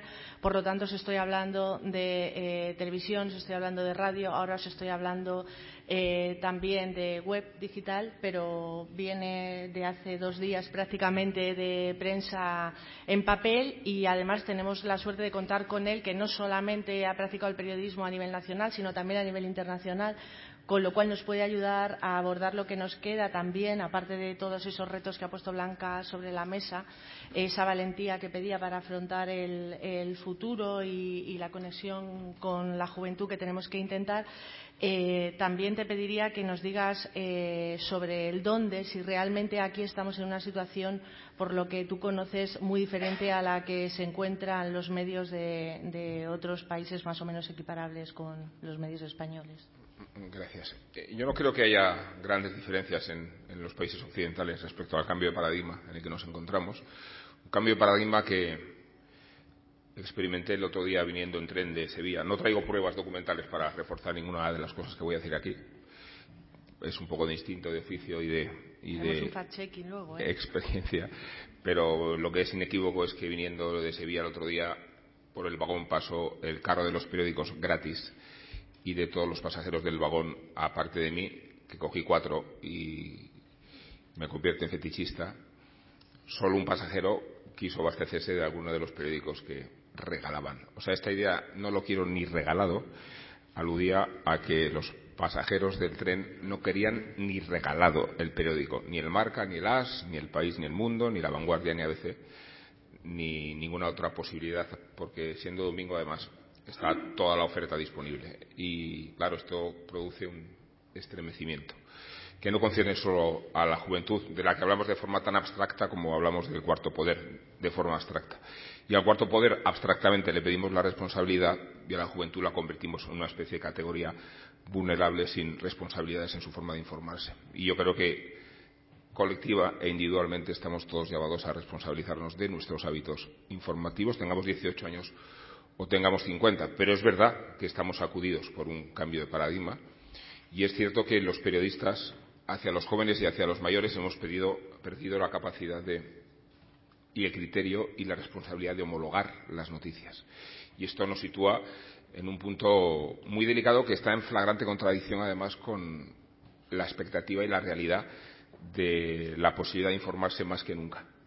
Y es ahí donde creo que se sujeta este cambio de paradigma el contraste que hay entre informar y comunicar, siendo la comunicación mucho más prevalente que la información, y el hecho de que la juventud sea la que más lee y la que más escribe, pero ni lee periódicos ni lee libros, porque leer y escribir significa mandar mensajes de WhatsApp y leer mensajes de WhatsApp. Es un hecho que leemos y escribimos más que nunca. No con la mano, pero sí, desde luego, con todos los hábitos que la tecnología nos proporciona. Tecnología que en sí misma está provista de un prestigio, de una reputación casi como si fuera un derecho natural que los medios convencionales ya no tienen. Eh, los periódicos están desprestigiados y están desprestigiados casi porque son materiales. Si no fueran materiales, igual tenían alguna expectativa de, funcionamiento. Tendríamos que asumir respecto a la prensa de papel las realidades de los kioscos, que ni siquiera los que estamos vinculados a ellos estamos dispuestos a aceptar eh, las cifras de ventas son estremecedoramente bajas y lo que no existe ya son los kioscos como lugar de concentración de, de la venta y acceso a los periódicos. De ahí la idea y del estremecimiento que supuso que ningún pasajero se hiciera con uno de los periódicos. Eh, este cambio de paradigma en realidad eh, creo que nos sorprende a todos en una mutación. Yo hace un par de años era tertuliano y ahora soy influencer y, no termino de acostumbrarme a cambio de piel. Pero soy consciente de que eh, uno de los fenómenos que incorpora el periodismo contemporáneo es el periodista marca. Y el periodista marca, aparte de ser eufemismo del pluriempleo, no siempre bien remunerado, eh, tiene mucho que ver hasta qué extremo el periodista para hacerse notar tiene que tener un, un nombre una proyección multimediática y unos hábitos de atracción de su electorado que le obliga a forzar muchos límites. ¿no? Eh, desde luego estamos en la sociedad del espectáculo y en la prensa del espectáculo y el influencer conoce bien qué tiene que hacer para tener adeptos y lectores, que es la situación desesperada en paralelo que comparten muchos medios eh, en la cultura del clic y en la búsqueda no tanto del lector responsable como del visitante ocasional, porque creo que la maldición que comparte el cuarto poder y la juventud, ya digo, retratada en dos abstracciones, es la viralidad, que no sé qué criterio informativo y periodístico es la viralidad, compartir las noticias que se hacen virales y, sensacionalistas. ¿no? Eh, obviamente todos estamos sacudidos en este nuevo cambio de paradigma por la cultura audiovisual. Impresiona mucho que Giovanni Sartori escribiera hace 25 años sobre el Homo Videns y que, que con tanta clarividencia observara hasta qué punto eh, la cultura audiovisual iba a imponerse sobre la capacidad de abstracción. Eso tiene mucho que ver con la transformación de una sociedad, más allá de sus hábitos, perder la capacidad de abstracción que nos proporciona la lectura en beneficio de una correlación audiovisual inmediata de todo aquello que vemos. Me parece que un periódico no se lee porque no canta nadie y no se mueve, ¿no? Y, no estoy caricaturizando la, novedad de los medios, ni estoy discutiendo tampoco este periodo de impacto tecnológico que, no, que nos sacude, porque respecto a las visiones del apocalipsis, en las que nunca he participado, creo que al contrario vivimos una sociedad eh, bastante próspera y desmiento incluso hasta la categoría de que la juventud viva angustiada. No quiero ponerme en la piel de nadie de los aquí presentes, tengo familiares, incluso algún hijo, y, creo que si mi generación el mayor trauma que padeció fue la muerte de Chanquete, a la, a la generación contemporánea no le ha pasado ni la muerte de Chanquete. Eh, creo que en realidad vivimos en un periodo de enorme prosperidad. Y esto no quiere decir que no haya desigualdades ni precariedades. Pero tiene mucho que ver con la percepción de los problemas respecto a los problemas. Y todos sabemos cuál es la percepción de los problemas. Una sociedad angustiada que no sabe dónde va en sí misma. Una sociedad eh, tiranizada por las redes sociales. Un, vamos hacia el, cataclismo. Pero en realidad los indicadores más eh, aceptados nos hablan de sociedades eh, mejor informadas, más prósperas, nos hablan de sociedades con menos conflictos, desde luego menos guerras, y hay desigualdades económicas, pero nunca ha habido un planeta con tanta conciencia de lo que significa, por lo menos, la pobreza, el hambre, no digo ya eh, la capacidad de informarse. Así es que respecto a, la colisión del, cuarto poder con, la juventud, eh, el cuarto poder no es el cuarto poder, porque yo creo que ni es el quinto ni el sexto, y porque creo que los periodistas hemos dejado de, de influir y de pesar y nos hemos convertido en, parte de la sociedad del espectáculo y por eso discrepo también de esta idea de la clase política como otra abstracción que tenemos que poner en entredicho. Eh, la sociedad es la prensa, la sociedad es la política, la juventud es la sociedad. Gracias.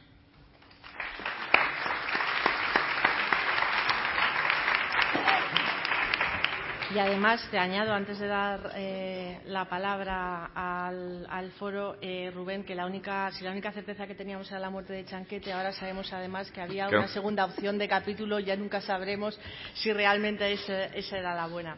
Eh, a partir de ahora, mmm, por favor, lo que queráis preguntar es vuestro turno.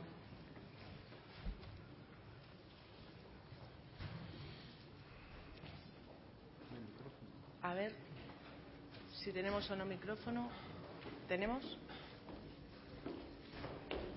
Sí, tenemos.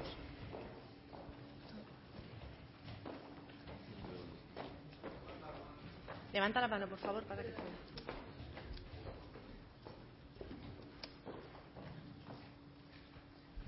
Hola, buenas. Eh, soy Esther, estudiante de periodismo del Máster de Periodismo Internacional de la Rey Juan Carlos.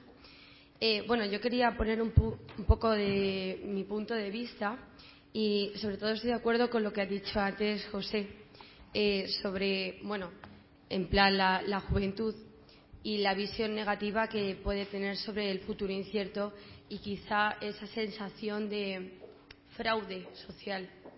Porque Eh, hemos invertido, bueno, yo te hablo de un colectivo, yo pertenezco a ese colectivo de gente que ha estudiado una carrera o más estudios, yo tengo más estudios aparte del universitario, estudié una FP superior y pertenezco a ese grupo social que después de muchos años de estudiar se fue al paro y se mantuvo ahí, aparte de las prácticas que ya he hecho, porque yo he estado en tres medios, eh, y me fui al paro, al igual que en mi caso, pues mucha más gente que conozco que estudió, pues a lo mejor derecho, otras carreras que no solo periodismo, y después de hacer sus prácticas, pues se fue al paro, ¿no?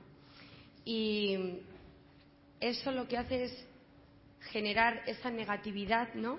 Y esa sensación de fraude, incluso gente decide por abandonar el país, ¿no?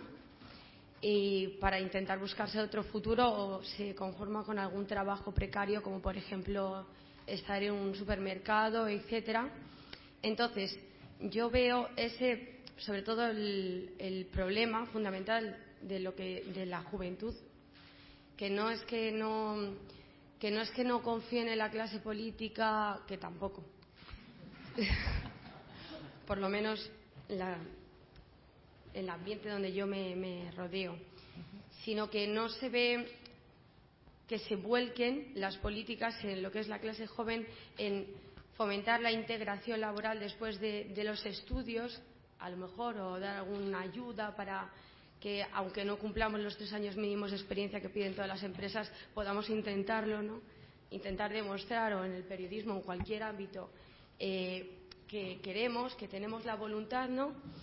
Eh, no tener que irnos del país y no vemos en los políticos quizá eh, que ellos estén volcando sus políticas o tratando de ayudar a la, gente joven. Que no es que no nos interese, que no es que no leamos los medios, que no es que no vayamos a votar porque pasamos de la política ni de nada, sino que no nos vemos reflejados ni vemos políticas que se vuelquen en, nosotros. O eso es lo que yo, lo que yo por lo menos opino.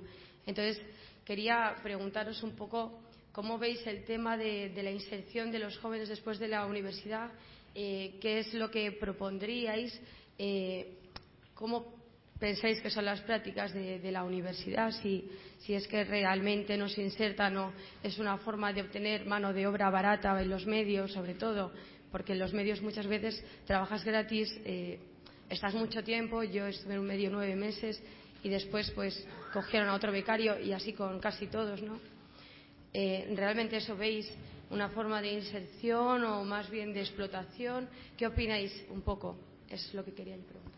Pues muchas gracias, Esther. Eh, yo voy a decir una cosa porque no puedo no puedo ya aguantarme más. Es evidente que yo estoy aquí para moderar, no para opinar, pero yo tengo que decir que no tengo una visión tan catastrofista de la profesión como he oído en algunos ponentes de la mesa anterior y de la mía propia. De hecho, quiero pensar que los que estáis aquí como estudiantes tampoco la tenéis, porque si no tendría que pensar de vosotros que sois masoquistas, ¿no? Estudiando eh, precisamente para, para ser periodistas.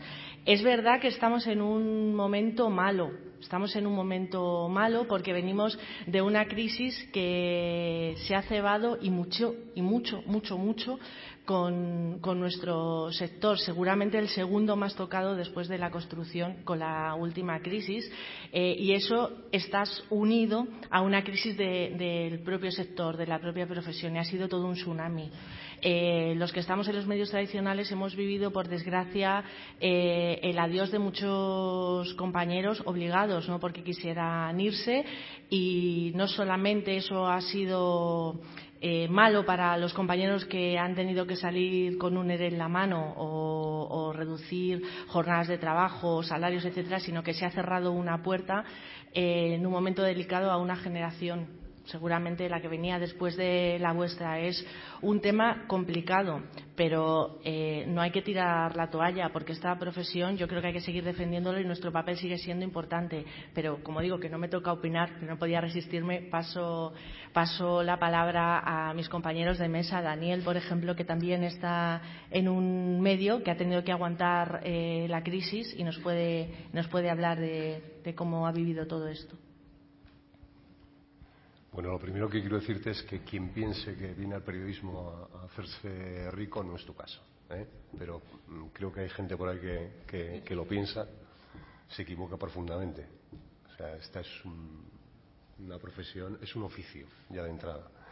Y siendo un oficio no, no pretendamos, eh, no hay sitio para tantas estrellas en el cielo que ganen millones y millones de euros. Dicho esto, ¿la profesión es tan precario? Sin ninguna duda sin ninguna duda. Y desde la crisis, eh, más todavía. Hay situaciones que son inadmisibles en nuestra profesión, inadmisibles. A nosotros nos da mucha vergüenza, y lo hacemos, nos da mucha vergüenza hablar del problema que tienen los jóvenes con los alquileres, etcétera, etcétera, etcétera, cuando tenemos gente en nuestra propia radio que está cobrando lo justo para poder sobrevivir y en algunos casos por debajo de lo justo. Dicho esto, no sé lo que podemos hacer, de verdad. Ojalá lo supiese porque son situaciones que nos dan vergüenza. Pero los medios, eh, la radio, por ejemplo, no vive nada más que de la publicidad, no tiene otra fuente de, ingresos. Y el problema que tenemos en este, eh, ahora no es un problema de contenidos, no es un problema de profesión, no es un problema de periodista, es un problema de subsistencia, de dinero.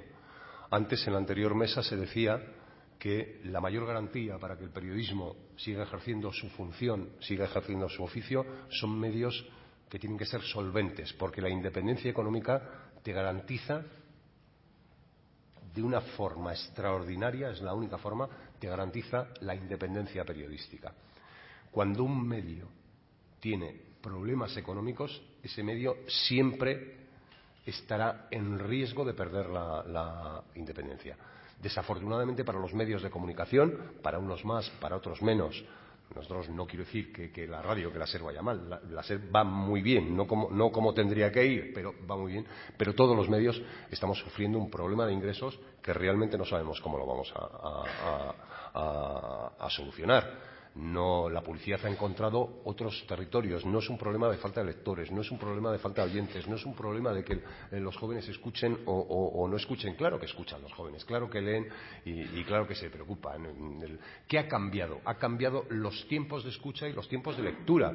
¿Pero por qué han cambiado los tiempos de escucha y los tiempos de lectura? Simplemente por una razón, porque hay más oferta para nuestro tiempo de ocio. El tiempo de ocio que tenemos es el mismo y, sin embargo, tenemos muchas más cosas para hacer en ese tiempo de ocio. Entonces, si antes nos escuchaban una media de una hora y cuarto eh, de forma continuada, pues ahora nos pueden escuchar 20 minutos porque la gente se dedica a hacer otras, otras cosas. El problema lo tenemos en la independencia eh, económica. Eh, y bueno, mm, todos lo veis, o sea, vosotros lo sufrís, pero se ve, o sea, hay decenas de medios digitales que luchan por sobrevivir todos los días. la prensa tradicional que se ha pasado al digital ha encontrado un modelo de lectores, pero no ha encontrado un modelo eh, económico. Mm, esto en algún momento pues hará crack, desgraciadamente. Y si hace crack, quien se va a resentir no va a ser la juventud como grupo, va a ser la sociedad eh, como corpus, eh, aquella que va a notar la desaparición de alguien que no es poder ni es nada. El periodista o el periodismo forma parte de la sociedad en la que vive y entonces es como todos los eh, demás, eh, quien mm, lo va a sufrir van a ser las sociedades democráticas. Pero, por la misma razón, eh, y estoy de acuerdo con lo que decías, este es un ejercicio de corresponsabilidad. Esto va a parecer una obra de Pirandello donde yo he hecho la, culpa al público, ¿no? Pero lo voy a hacer porque cuando se trata de saber cuánto estamos dispuestos a pagar o qué estamos dispuestos a hacer para sentirnos y estar informados, tanto concierne a la credibilidad y deontología de los periodistas como a la implicación de los lectores o de los informados en quererse sentirse bien tratados y estar dispuestos a pagar. Eh, mencionabas el, umbral del casi del, extremo al que nos encontramos los periódicos convencionales y, digitales con el muro de pago que visto como muro ya parece casi eh, un espacio infranqueable, el muro de pago, ¿no? Eh, pues sí, va a llegar el momento y muy pronto en que se va a hacer una especie de diagnóstico de la verdad, porque los medios convencionales no pueden sostener, primero, la reconversión industrial que supone renunciar al papel, la distribución, sin que ahora venga la solidaridad del lector entendida como la corresponsabilidad o como la solidaridad en el sentido de querer estar informado. Veremos en los próximos meses, cuando los grandes medios se expongan al muro de pago, cuántos lectores van a decir que están en ese espectro informativo, qué esfuerzo económico se va a hacer, cuántos eh, suscriptores que ya pagan nueve euros por Spotify, ocho y medio o nueve por HBO y nueve y medio por Netflix, aquí no surge ningún conflicto, van a pagar seis, siete euros por informarse en un periódico que les ofrece garantías, ¿no? Y ahí es donde yo sitúo este punto de colisión o de coincidencia, según lo que suceda, entre los medios que quieren informar con seriedad y los cuantos lectores están dispuestos a, a, compartir el viaje. Sí, tiene, toda la razón. La pregunta la podemos eh, hacer aquí. Igual aquí tenemos una respuesta positiva, pero ¿cuántos de vosotros estaríais dispuestos a pagar por la información? ¿O cuántos de vosotros estaríais dispuestos a pagar por algo que siempre ha sido gratis, que es escuchar la radio? Y sin embargo, para poder pagar buenos periodistas, para poder pagar, aunque suene a contradicción, la independencia, eh, los medios necesitan recursos económicos. Sí, el problema está cuando te lo ofrecen como la anécdota tremenda que has contado, eh, Rubén, cuando te ofrecen periódicos gratis y, y, no los coges. A mí eso me parece, a mí me parece tremendo yo probablemente soy de la generación, mis padres, mi madre y mi madre leían todos los días el periódico. Eh, yo empecé a leer el periódico desde muy joven, cuando estoy en cualquier sitio, por muy remoto que sea, yo busco el país. Eh, eh, mis hijos, mis tres hijos, ninguno lee el país todos los días. Entonces lo que tenemos que entender es que hay un cambio muy profundo en la sociedad, que tiene una base tecnológica, pero también una base cultural. Entonces, en este momento está circulando es una cosa que en parte me gusta, en parte no me gusta, una cosa por Internet, que imagino que los hayáis visto, comparando épocas, pero yo voy a esta. Esto es muy ilustrativo. hay más, y algunas tienen un poco de mala, mala, intención, pero me imagino que lo habéis visto todos. Pero no quiere decir que los que estén mirando la pantalla no estén mirando un periódico. No, es que probablemente no están mirando un periódico. Igual algunos están mirando el CIS. Están buscando información. Están buscando, están buscando. Entonces, las pautas de comportamiento se han modificado. O sea, ¿por qué la gente no oye 40 principales? Porque se las hacen ellos. Ellos seleccionan su propia, tienen medios y demás y tal. Entonces hay determinados eh, eh, eh, instrumentos de la sociedad, instituciones que se desfasan, se desfasan en el tiempo.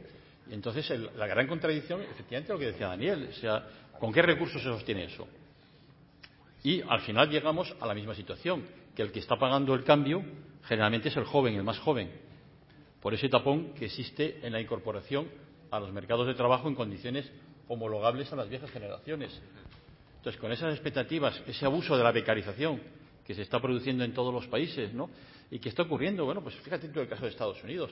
Los grandes periódicos de referencia pues están comprando empresarios que tienen una lógica muy específica y que lo van a convertir en cuanto puedan en algo muy distinto a lo que ha sido el concepto, el concepto de periódico. Ahora uno selecciona, hay flashes de información, ¿no? Eh, eh, ¿Hay un problema real en la estructura económica y social de nuestras sociedades? Lo hay. No es un problema de chanquete o no chanquete, es un problema de que en este momento el paro y la precarización está afectando a los jóvenes comparativamente de manera mucho mayor que otras generaciones.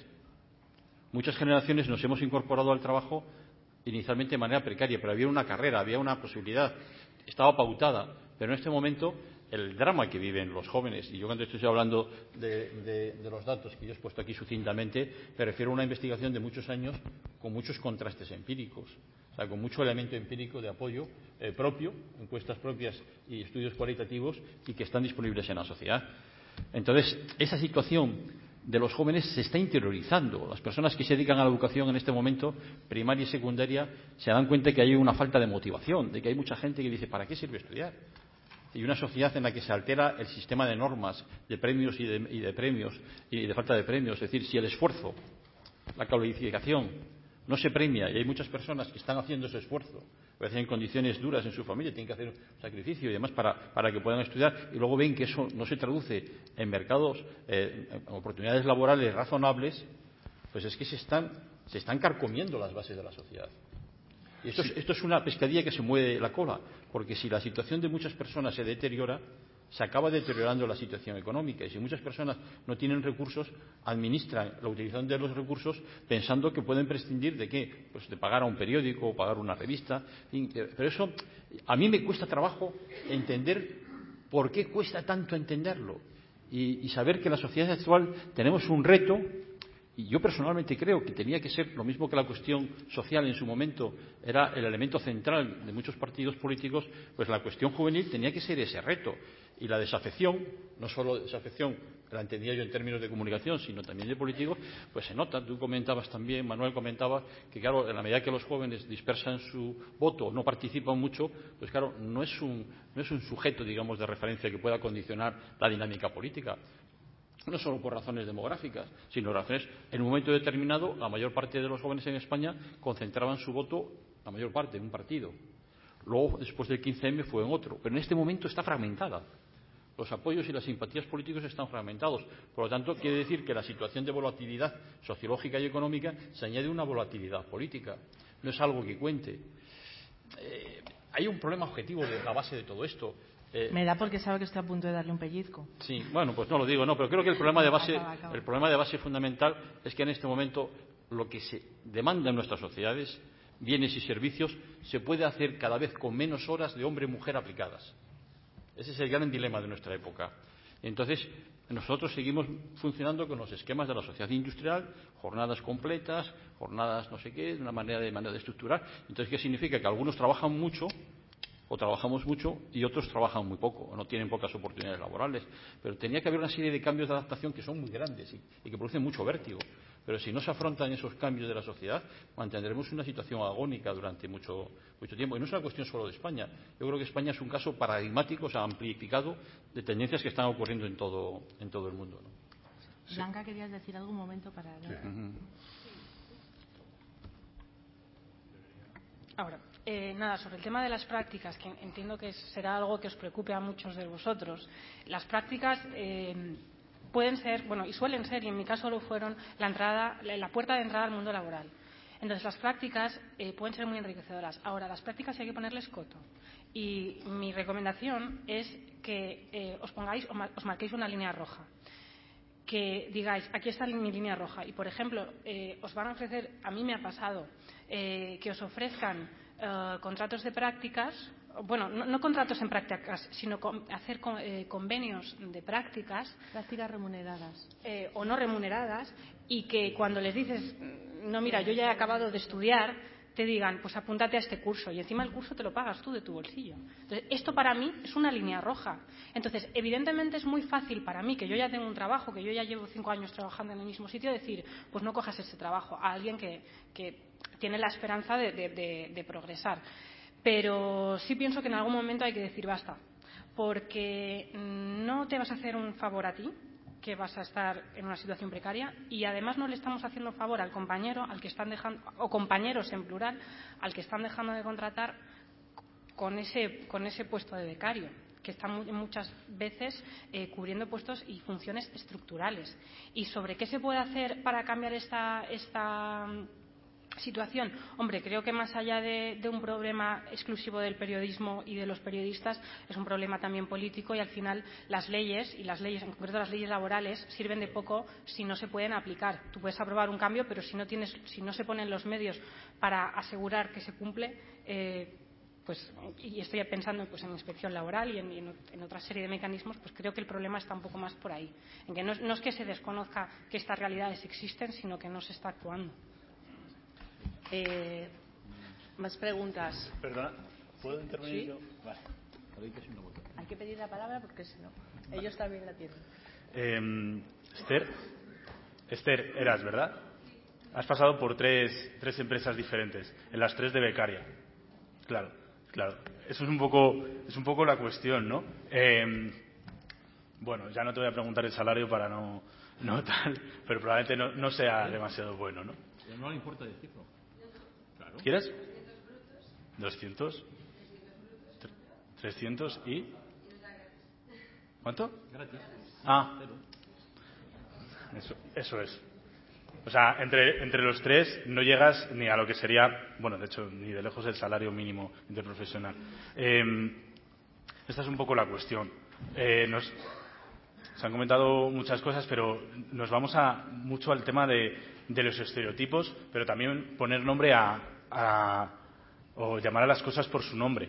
Cuando tú haces tres becas consecutivas o eres becaria en tres lugares consecutivos, tú ya estás haciendo algo eh, que no existe. Hemos estereotipado, hemos, generado la, idea de que eh, no pasa nada porque la juventud sea precaria al principio, porque luego ya en un momento pues probablemente nos estabilicemos. Y entonces el sistema genera herramientas de precarización como son las prácticas extracurriculares, que es lo que muchas personas aquí habréis vivido, eh, yo también he vivido, y que al final son una herramienta de precarización que no debería existir. Las prácticas se enmarcan dentro de eh, un entorno formativo con una tutorización, jamás sustituyen un puesto de trabajo, eh, y, bueno, se acotan a tu etapa formativa. ¿no? Y luego existen trampas, como comentaba Blanca, de eh, pues te metes en esta página web que te da un curso para que tú puedas hacer un convenio y entonces entramos ya en el terreno difuso de las prácticas extracurriculares, que es que nosotros ya tenemos nuestra formación. No necesitamos seguir, a lo mejor, para el, para el, espacio específico en el que vamos a trabajar, pero para eso ya existe la figura del contrato en formación, que sí es una relación laboral eh, y, que, y, que, guarda todas las los, los derechos y las garantías que tiene que tener ese tipo de relación laboral, que es lo que tenemos que buscar. Eso ese, es el problema, que muchas veces a lo mejor no tenemos ni la información de que esto existe y por otro lado hemos naturalizado que esto puede ocurrir porque las personas jóvenes podemos vivir así. Eh, y desde luego, como decía Blanca, hay líneas rojas por las que no deberíamos pasar. El problema viene cuando no podemos negarnos.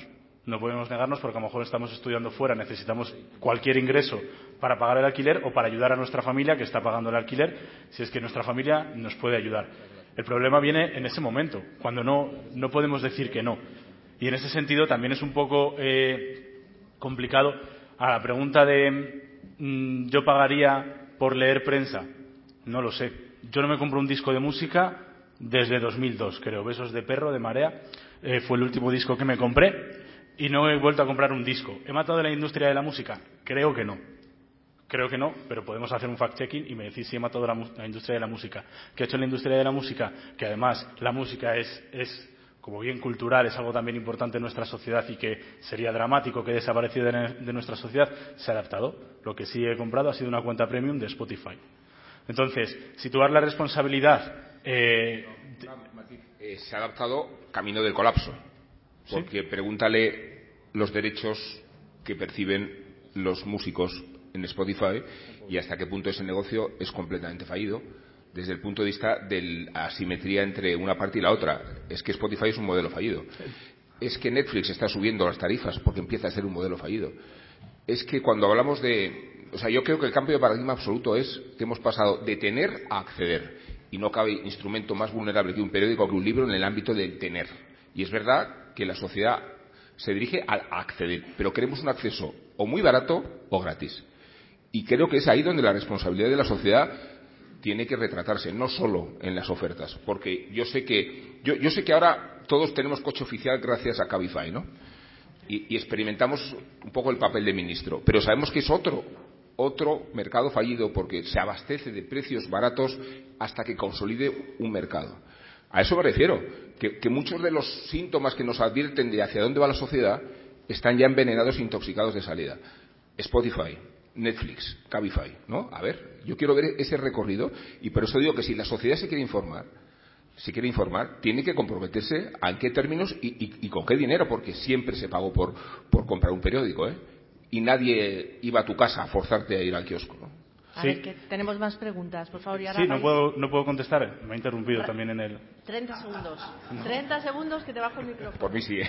Ah, vale. contesta, contesta. O sea, sí, pueden fallar los modelos de negocio, pero de nuevo, situar la responsabilidad en personas que han concatenado tres, tres becas. O sea, yo, yo, estoy haciendo un escarnio con ella, ¿no? Esto es un, la voy no, a llevar no, a la plaza no, pública. No, no, y no vamos a hacer ahora no, mismo. No me parece que mi discurso sea que quemar a, Ni los a, a contratos ni las carteras. Es evidente que estamos hablando de forma genérica. Teníamos más preguntas. Aquí tenemos otra compañera.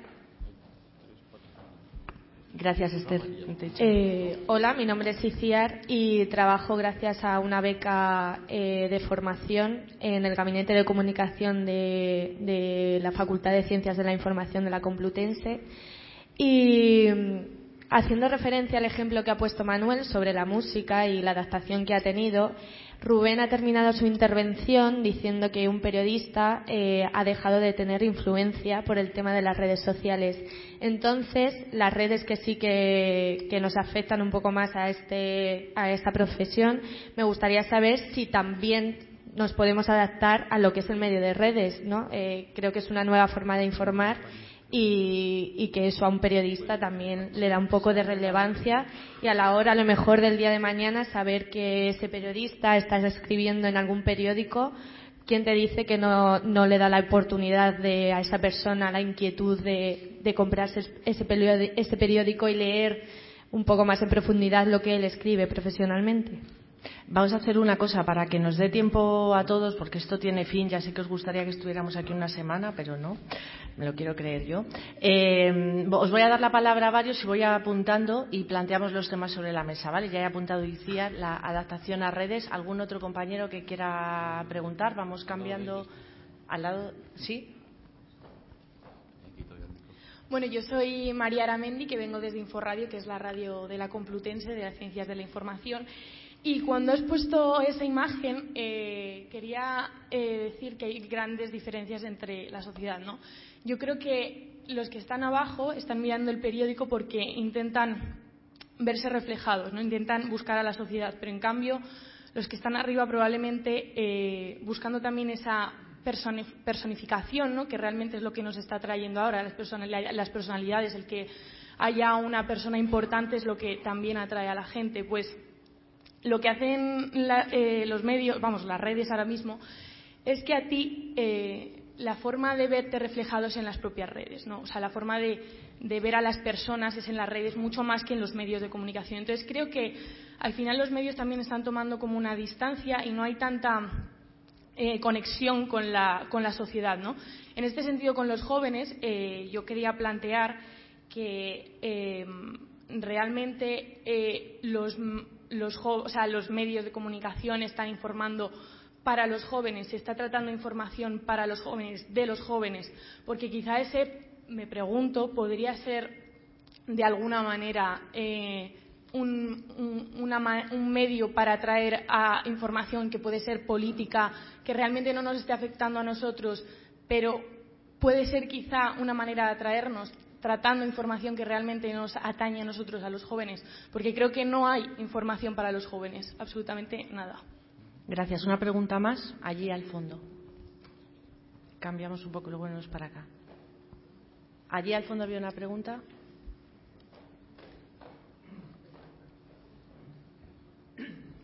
Sí, buenos días. Soy Javier Alfonso, el director de Valencia Plaza, un periódico digital de Valencia. Eh, mi reflexión es sobre lo que ha dicho eh, Blanca eh, al principio, en su primera intervención, de los males que, está sufriendo el periodismo por la, por la digitalización, ¿no? sobre todo el periodismo digital. yo estoy muy de acuerdo con ella en todo lo que ha dicho sobre los titulares, sobre el SEO, sobre el periodismo de declaraciones que ya existía antes, por cierto. nosotros en el periódico lo tenemos, eh, seguimos esas normas que, está, o sea, en contra de esto a costa de tener menos lectores. Y mi reflexión es sobre, eh, que creo que es donde está el mal eh, que causa esto, sobre la medición de la audiencia, es decir, los usuarios únicos. Y, aquí, como está el señor Tezanos aquí, igual nos puede ayudar en esto, pero la radio, la audiencia de la radio se mide por una encuesta, la audiencia de la televisión se mide por una especie de encuesta ah, eh, con, dispositivos en determinados hogares que son una muestra del total de la, de la población y sin embargo la prensa digital se mide por clics, por usuarios únicos mes. Eso quiere decir que yo mañana mm, publico que Rosalía tiene un nuevo novio o que mm, ha mostrado un pecho que en un descuido lo que sea y tengo un millón de usuarios en Chile, en Sudamérica, en Estados Unidos y en todo el mundo y subo mi audiencia. Yo puedo, yo puedo subir mi audiencia mañana, se lo digo a mi empresa, mañana subo mi audiencia al doble o al triple. Me pongo a hacer basura y la subo. Entonces, eh, mi problema es que mm, mis competidores sí que entran, unos más que otros, y no todos también, en esa, en esa digamos, en ese juego de publicar por redes, mm, titulares falsos o titulares gancho, eh, mm, noticias un poco basurilla. Entonces, creo que, la, eh, creo que la, la, solución o parte de la solución sería que la audiencia de los periódicos digitales se midiera también por encuesta y, y que los medios, evidentemente todos perderíamos, porque seguramente en la encuesta, pues como sale ahí en, la, en, lo que ha mostrado que la audiencia digital es muy baja, aunque yo creo que es mayor porque la gente joven eh, se lee mucha, lee más prensa de la que dice ahí, porque lee por, por WhatsApp, por noticias que comparte por WhatsApp, que cuando le preguntas si lee un periódico te dice que no, pero resulta que sí que está leyendo lo que le mandan los amigos, que es que son noticias de periódico. Y a veces ni siquiera saben qué medio lo está leyendo. Y no saben ni qué cabecera están leyendo. Entonces, eh, me pregunto yo si con una encuesta, aunque todos perdiéramos, si los anunciantes tienen en cuenta eso, al final los medios en general, los medios serios, los medios que antes eran serios unos más que otros, volverían a intentar hacer solamente periodismo y no a intentar recabar eh, clics en lugar de lectores. Vale, pues para, intentar hacerlo de una manera ordenada, las dos preguntas primeras, la de María, tenían que ver con la adaptación a las redes desde distintas perspectivas, eh, pero también sobre la elección de contenidos. Entonces, si os parece, le voy a dar en esto eh, la palabra a Daniel como responsable de informativos que tiene que tomar decisiones sobre ambas cosas, sobre el formato y lo que va dentro del formato, ¿no? Y ya de paso nos ilustras un poco lo que decíamos antes de esas apuestas que estáis haciendo. Estamos haciendo todos los medios, pero en la radio es especialmente llamativo esa búsqueda de conexión también a través de las formas, no solo de los contenidos. Si supiera la fórmula, perdón, no, sería periodista, sería mago. ¿no? Solo eh, comentaros varios ejemplos de muchas de las cosas que se ha hablado aquí. México es un país con una edad media mucho más joven que la nuestra, pero muchísimo más que, España. En México nosotros tenemos radio. Eh, la empresa para la, para la que trabajo tiene allí una radio. Estoy hablando no solo de la radio musical, sino de la radio informativa o radio convencional. En Colombia ocurre tres cuartos de lo mismo.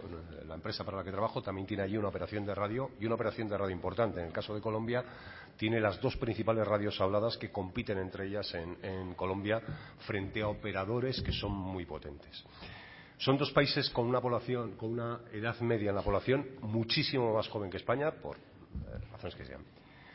Nuestros conductores de los principales programas de la mañana en México son gente que tiene en Twitter entre un millón quinientos y dos millones y medio de seguidores, cosa que sería impensable. Aquí con 70.000 eres ya el rey del, mambo. ¿Mm?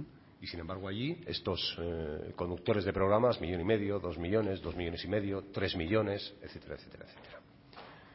Si nosotros consiguiésemos trasladar cada seguidor de Twitter a oyente de radio, te aseguro que seríamos los reyes del mambo.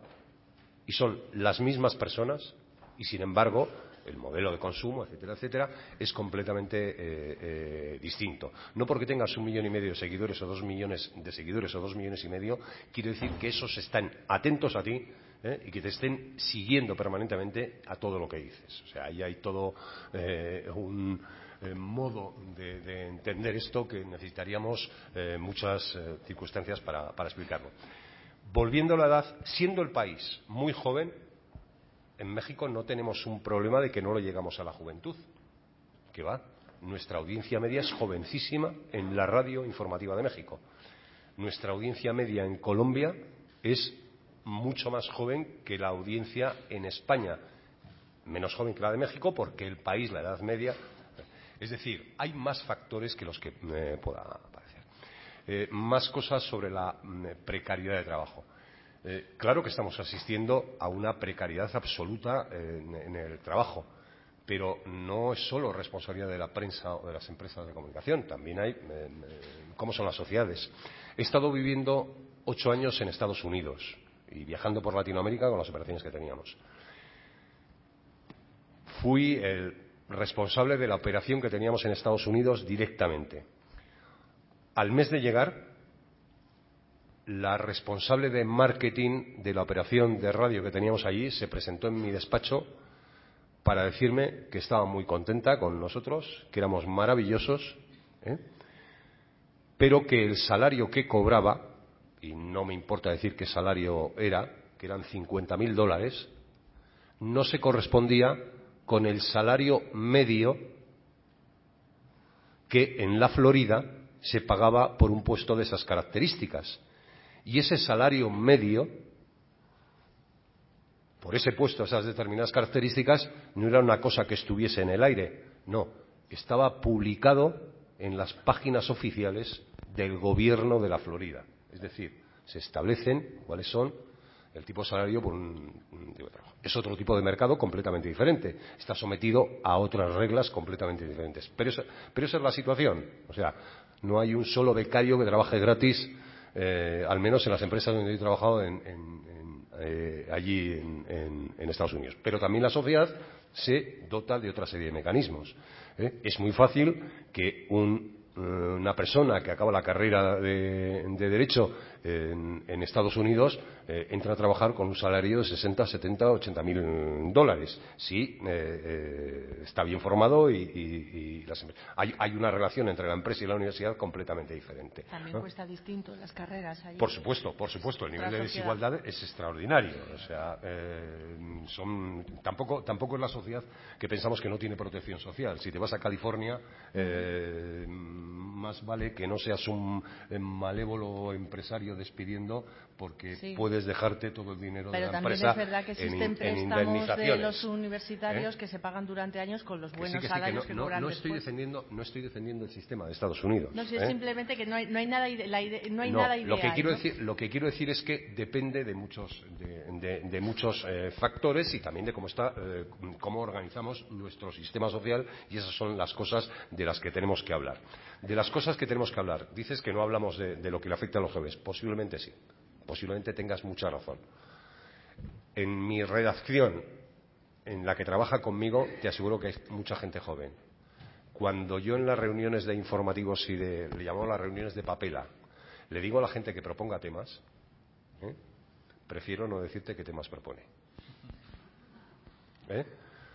Porque son los mismos temas que propone la gente que tiene 30 años más que, más que ellos. Los siguientes los cuantas principales. Entonces, nosotros tenemos que hacer un esfuerzo, por lo que decía antes, qué contamos y cómo lo contamos. No podemos seguir en esta dinámica en la que lo más importante que ocurre en una radio, en una televisión o un periódico son las declaraciones de personajes y las réplicas y contrarréplicas a esas declaraciones. Si nosotros analizamos lo que ocurre en una radio como la nuestra, como la que trabaja ah, eh, eh, Rubén, o en una televisión, vemos que si realmente cribamos lo que ha pasado en esa, radio, muchas veces nos encontramos con que ha pasado muy poco porque nos hemos centrado en una rueda. Es decir, tenemos que saber que tenemos que mejorar lo que contamos y también tenemos que mejorar el cómo, lo contamos, sin ninguna duda pero a ti te interesan las mismas cosas que le interesan a gente mayor que tú y a, gente mayor que tú le interesan también eh, eh, muchas de las cosas que te interesan eh, que te interesan a ti ¿no? es un esfuerzo que bueno tenemos que la parte de las encuestas ¿Cómo, nos medimos yo, a nosotros yo soy y alguna persona que está aquí que ha sido alumno mío lo puede decir siempre un defensor de la objetividad el rigor en la investigación y las encuestas es para saber la realidad no para engañarnos entonces, yo creo que todo lo que sea en una sociedad disponer de información fiable y bien hecha, yo creo que es positivo para toda la sociedad. Y desde luego, como tú me dices, objetivaría la realidad. Yo me he pasado durante muchos años en las conferencias y en las clases preguntando si alguien conocía si alguien que tuviera un aparato de hacer la medición de las audiencias televisivas. Y durante 15 o 20 años nadie. Por cierto, ¿aquí hay alguien que conozca a alguien? Mira, ¿ves? Ya no se puede preguntar eso, porque últimamente yo me he encontrado varias veces con alguien. Es una muestra pequeña, sigue siendo una muestra pequeña y condicionada por factores muy subjetivos, ¿no? Pero ahora aquí hay una mezcla de elementos, porque, por ejemplo, yo creo que la televisión completa ya no ve, progresivamente la va a ir viendo cada vez menos gente. Vamos a ver la televisión a la carta. Vamos a ver el telediario si nos interesa a la hora que queremos. Este programa a la hora que queremos.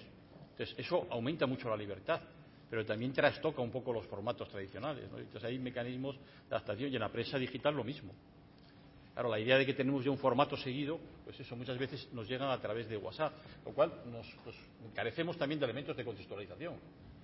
Y sobre todo una cosa que sí, no me puedo ir de aquí sin, sin decirla, hay una cosa muy importante en el mundo de la comunicación, es diferenciar opinión de información.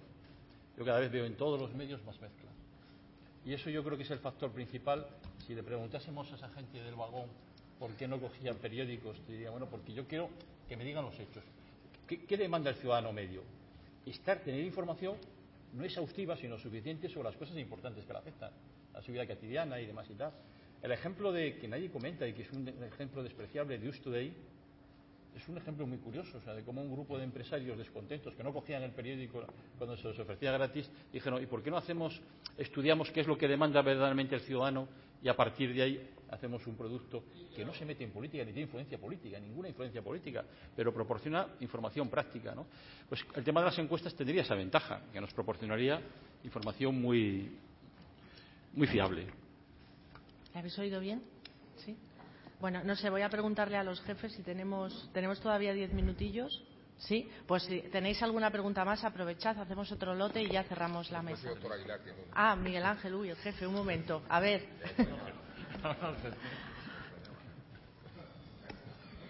No, no, jefe, nada, no. Esto, vamos a ver. Yo creo que se ha desprestigiado el concepto de pago, que antes tenía mucho prestigio. Se decía, se ve que has estudiado enfrente de un colegio de pago, se decía. Ir a un colegio de pago era una cosa, era una cosa que prestigiaba. Ahora ese prestigio se ha perdido.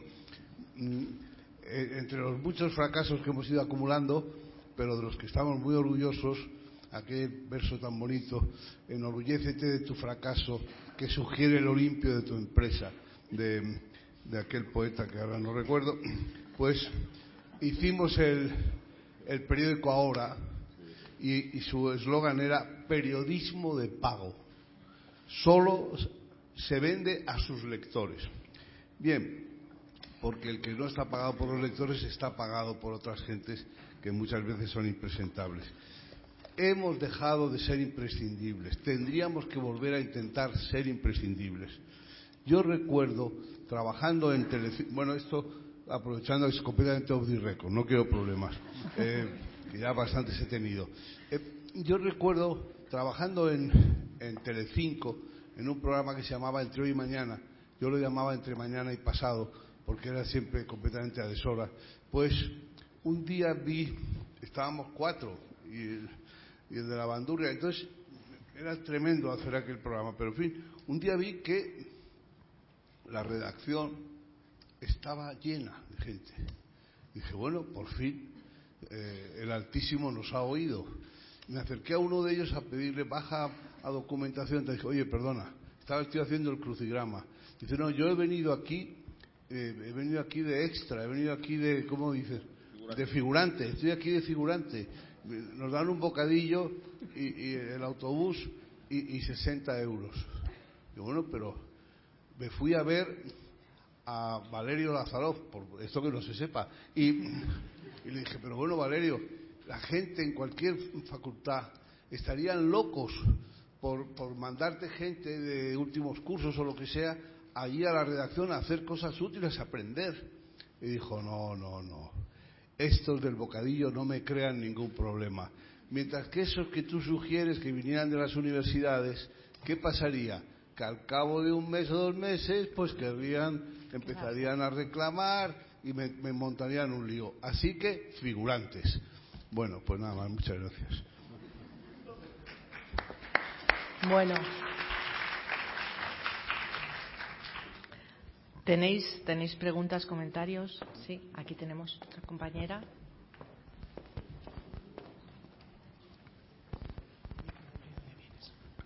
Eh, bueno, soy Lidia Núñez, estudio periodismo y ciencia política en la Red Juan Carlos y además también escribo para Infodiario.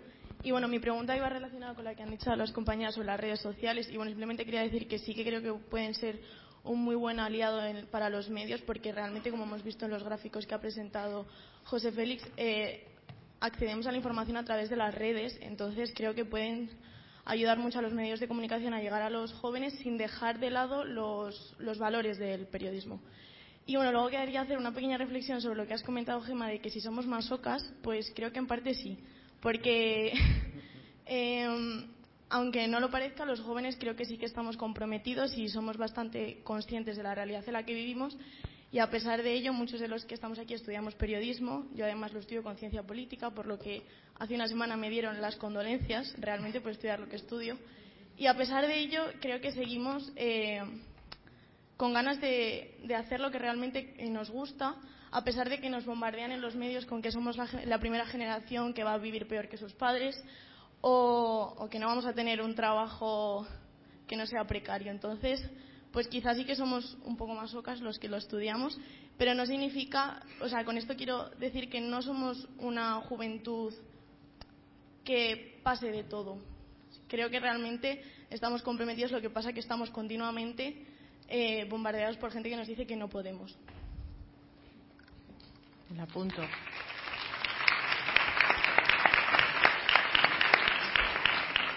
¿Alguna pregunta o comentario más? Sí, aquí tenemos un y allí otro. Ambos dos. Vamos de delante hacia atrás.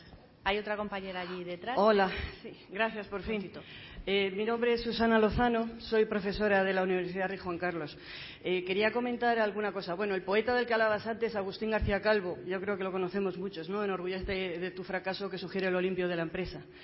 Eh, quería decirte, Gemma, yo creo que no son masoquistas, son idealistas. Y lo que pasa es que no tienen alternativa. Actualmente la precariedad en España, la estabais señalando, es que la tienen hasta los ingenieros. Yo ayer hablaba con un ingeniero y ha abierto un restaurante porque le ofrecían 1.200 euros. Eh, y mm, eh, se me amontonaban las ideas, tenéis todos la razón. Esto es como lo de Machado y Juan de Mairena, y que Agamenón y su porquero dicen la verdad a pesar de que digan lo contrario cada uno. Eh, tenéis razón vosotros, si, no hay dinero, ¿cómo vais a pagar la redacción? Eh, exigís un, acto de corresponsabilidad por parte de todos nosotros, que tenemos que comprar y pagar derechos de autor, tenemos que pagar medios, etcétera. No obstante, creo que la respuesta la daba Blanca cuando nos decía que hay que empezar por lo concreto. Eso lo decía también Edgar Morín. Todo el mundo habla de cambiar el mundo. Venga, vamos a cambiar al vecino de al lado y a lo mejor ya empezamos a cambiarlo. Y yo le enmiendo la letra a Morín. ¿Por qué no empezamos por cambiarnos nosotros mismos? En este caso, nosotros, periodistas. Eh, Planca decía, vamos a empezar por lo concreto. Bueno, pues lo concreto es, tú no puedes lidiar con lo del dinero. Evidentemente, tú quieres audiencia y no puedes pagar lo que no, lo que no tienes.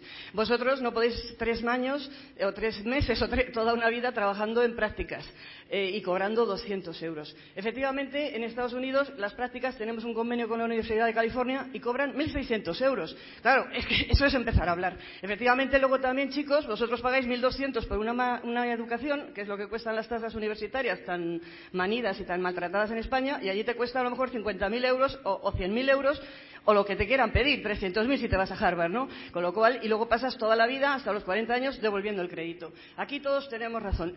¿Cuál es la respuesta? Y, y humildemente la lanzo a la palestra. Eh, lo que decía Blanca, vamos a empezar por lo concreto. ¿Con qué podemos negociar los periodistas? ¿Cuál es el cuarto poder? La información. La agenda. Decías temas, ya te lanzo yo un tema. En vez de dedicarle, como, y, nos remite a, la ponencia, a las ponencias anteriores, se quejaba una de las personas que, cómo es posible que llevemos cubriendo lo de Barcelona como si se hubiera caído la bomba atómica y todos los medios de comunicación de este país no tratan otro tema desde hace ya casi 24 horas o 14 horas. Decía otro compañero, eh, nos decía eh, eh, que, después de tres horas viendo TV3, que es que le daban ya ganas de cogerse el coche e irse allí a Barcelona porque claro, es que eso es publicidad. Es que claro, llega un momento en que te sientes que tengo que ir, es, es terrible. Bueno, pues ¿cuál, ¿por qué dedicamos, y esa es la pregunta, el gran problema, la gran solución quizá, ¿por qué dedicamos tanto tiempo, 24 horas, 40 horas, 200 años a repetir lo que nos están diciendo? Decía Blanca, vamos detrás de políticos que no dicen nada. ¿Y, y, ¿Y, qué hacemos con ello? Perder la oportunidad de hablar de otras cosas que a lo mejor sí serían significativas. Somos cómplices. El tema. Vamos a hablar, por ejemplo, de por qué no se pone a los becarios en este país 2.600 dólares, pero la mitad del salario mínimo. A lo mejor sería un pequeño cambio. Y a lo mejor creamos un estado de opinión. A lo mejor en vez de hablar del, separatismo catalán, que ya lo conocemos todos porque nos lo están contando, lo que piensa Albert Rivera o lo que piensa, eh, me da igual quien queráis, ¿por qué no hablamos de esos otros temas? Sustituir esa repetición de que estamos hartos todos de leer y escuchar los medios para escuchar la misma noticia tratada de forma exhaustiva que parecen seriales de los de Lucecita, de la radio, de hace miles de años. Y no nos dicen nada. Y hablar de temas como el salario de los becarios. Por ejemplo, y empezar a crear un estado de opinión. Ese es el cuarto poder. Que no tenemos ese poder, vamos, yo os aseguro que me creo que sí lo tenemos. Igual que viendo tres horas la televisión de TV3 te vas a, a la diagonal. Por el mismo motivo, si hablamos mucho de esta cuestión, acabaremos creando un estado de opinión que haga que los empresarios y los políticos pongan una legislación adecuada para, por lo menos, minimizar esta desafección y esta precariedad y esta situación de miseria en la que está viviendo nuestra juventud. Y efectivamente no tienen futuro si seguimos con esta actitud. El cambio del paradigma es preciso y el cambio pasa por hechos concretos y mínimos, como, Como la agenda de los periodistas. Te lo y agradezco, el Blanca, cuarto poder. Para eh, que pueda hacer, porque tenemos que cortar ya, que hay otro acto. eh, quería decir algo y ya os contestamos en, en general y cerramos. Muy brevemente, son, Gracias. son cuatro breves apuntes. Uno, en esa foto, ¿qué es lo que se ve? Se ve a unos señores leyendo el periódico. Lo de arriba, ¿qué están haciendo? Tienen un aparatito en las manos, pueden estar viendo, escuchando, mandando un WhatsApp, lo que sea. Es decir, para mí, eh, si queremos comparar con los nuevos usos del periodismo, esa foto, en fin, no me representa, sino que en un momento determinado había mucha gente leyendo el periódico y el otro y mucha gente apoyada en la pared. Eh, segundo tema, eh, el tema del AVE, ¿no? Yo no- sé qué gente iba en el AVE ese día, pero en el vuelo de Air Europa en el que vine de Las Palmas aquí ayer, repartieron 40 periódicos que se acabaron en un minuto. Y en los aviones de Winter, que siempre reparten periódicos locales, se acaban los periódicos locales y la gente se lo lleva como está mandado, ¿no? Entonces, eh, hay otra cosa, desde eh, hace mucho tiempo en la Universidad de Las Palmas de Gran Canaria, yo he sido hasta hace poco presidente del Consejo Social, bueno, y director de periódico y más cosas. Entonces, eh, hemos hecho una encuesta cada año, eh, una entre profesores, 1.500, alumnos, 1.400 y pico encuestas, y otra estudiantes de bachillerato. Eh, con gran asombro mío y por parte de todos los demás, los jóvenes y los profesores coincidían en una cosa, el medio al que le daban más credibilidad y por el que más informaban era la prensa en papel. Eso desdice, eh, digamos, un poco la caída de la prensa en papel. También tenemos que tener en cuenta que la prensa en papel, por ejemplo, el periódico La Provincia, donde yo trabajaba, vendía 20.000 ejemplares, con promociones que costaban 2 millones de euros al año, llegó a 40.000. Cuando se quitaron las promociones, bajó a 20.000. Gran caída, ¿no? Hemos vuelto a donde estábamos antes, ¿no? Y después, lo último que quería decir era que hay profesiones en donde la oferta de, profesionales está más o menos ajustada a la demanda, como puede ser la de medicina, mientras que hay otras profesiones como periodismo donde hay una sobreoferta sobre la demanda. Y entonces ahí también hay que buscar por qué eh, pasan esas cosas que están pasando. Y es porque cuando hay más oferta que demanda, los precios bajan. Y cuando hay más demanda que oferta, los precios suben. Y es una cosa tan sencilla como eso, en definitiva. Yo con el tema de la discusión entre la prensa digital la prensa de papel es un tema muy complejo. Y yo me iría al corte inglés. Y si usted se va al corte inglés, verá que cualquier prenda de ropa que coge tiene un 60 poliéster, un 20% algodón, un 5% eh, por ciento lactano. Y aquí se va a producir, con el paso del tiempo, una reacomodación de todos, digamos, los sistemas hasta encontrar una mezcla. Y eso va a ser así. Que hay un problema muy duro por delante, lo hay. Que hay un problema económico, una crisis que se ha metido como una flecha en medio, ojalá la crisis no dure demasiado tiempo y ojalá la oferta se ajuste a la demanda. Muchas gracias.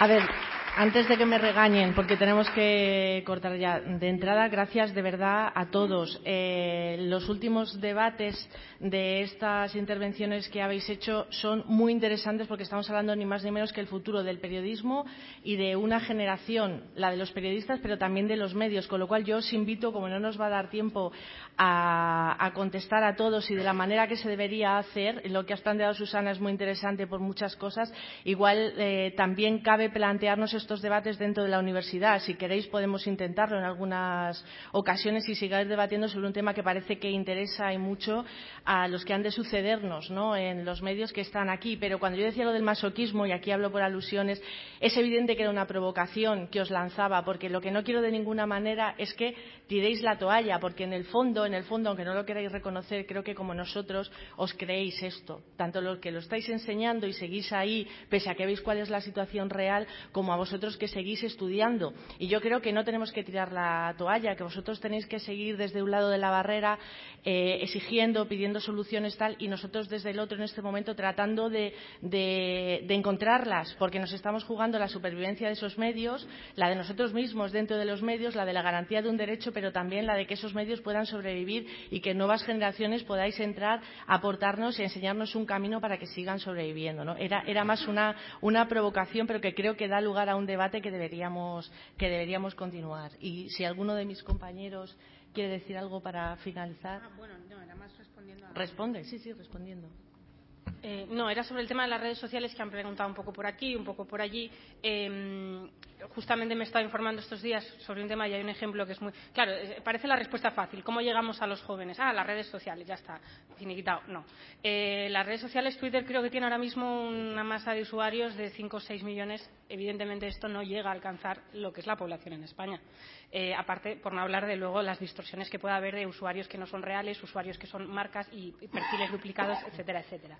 Pero eh, sí que eh, recientemente, y al hilo de lo que preguntaban por ahí atrás sobre las métricas y las audiencias en redes sociales, Facebook ha tenido que pagar 40 millones por una demanda que le habían puesto anunciantes eh, porque resulta que no medía correctamente las métricas de sus vídeos y inflaba las visualizaciones que tenían los vídeos en, redes sociales, bueno en, su, bueno, en su red social.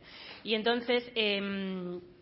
Eh, Facebook, que había estado promoviendo eh, toda una estrategia de pivot to video y animando a los medios, porque los medios tienen algoritmos específicos dentro de las redes sociales, y había estado animando a los medios a que producieran vídeos y que se los iba a promocionar, ahora Facebook ha cambiado completamente de estrategia, ya no los promociona. Y el tráfico de un montón de medios en todo el mundo se ha hundido. Y hay medios que han acabado con ERE. En España tenemos el caso de Playground, que precisamente era un medio con especial penetración en la audiencia joven, eh, que acabó con un ERE con, 60 despidos y que su tráfico, eh, bueno, su, comunidad ha pasado de 13 millones a 3 entonces, cuidado también con las redes sociales, porque las redes sociales van cambiando, no podemos fiarlo todo y, un poco esa, reflexión. Y lo mismo para lo que preguntaban por allí de la marca personal. Evidentemente, tener una marca personal es buenísimo, pero no os fiéis solo en una red social. Vine también hace dos años era lo más y hoy Vine ya no existe. Y a lo mejor lo compra un competidor, ¿para qué? Para cerrarlo y esto pasa. Entonces, yo más que, un perfil en red social, os recomendaría que os hicierais un blog y que tuvierais un escaparate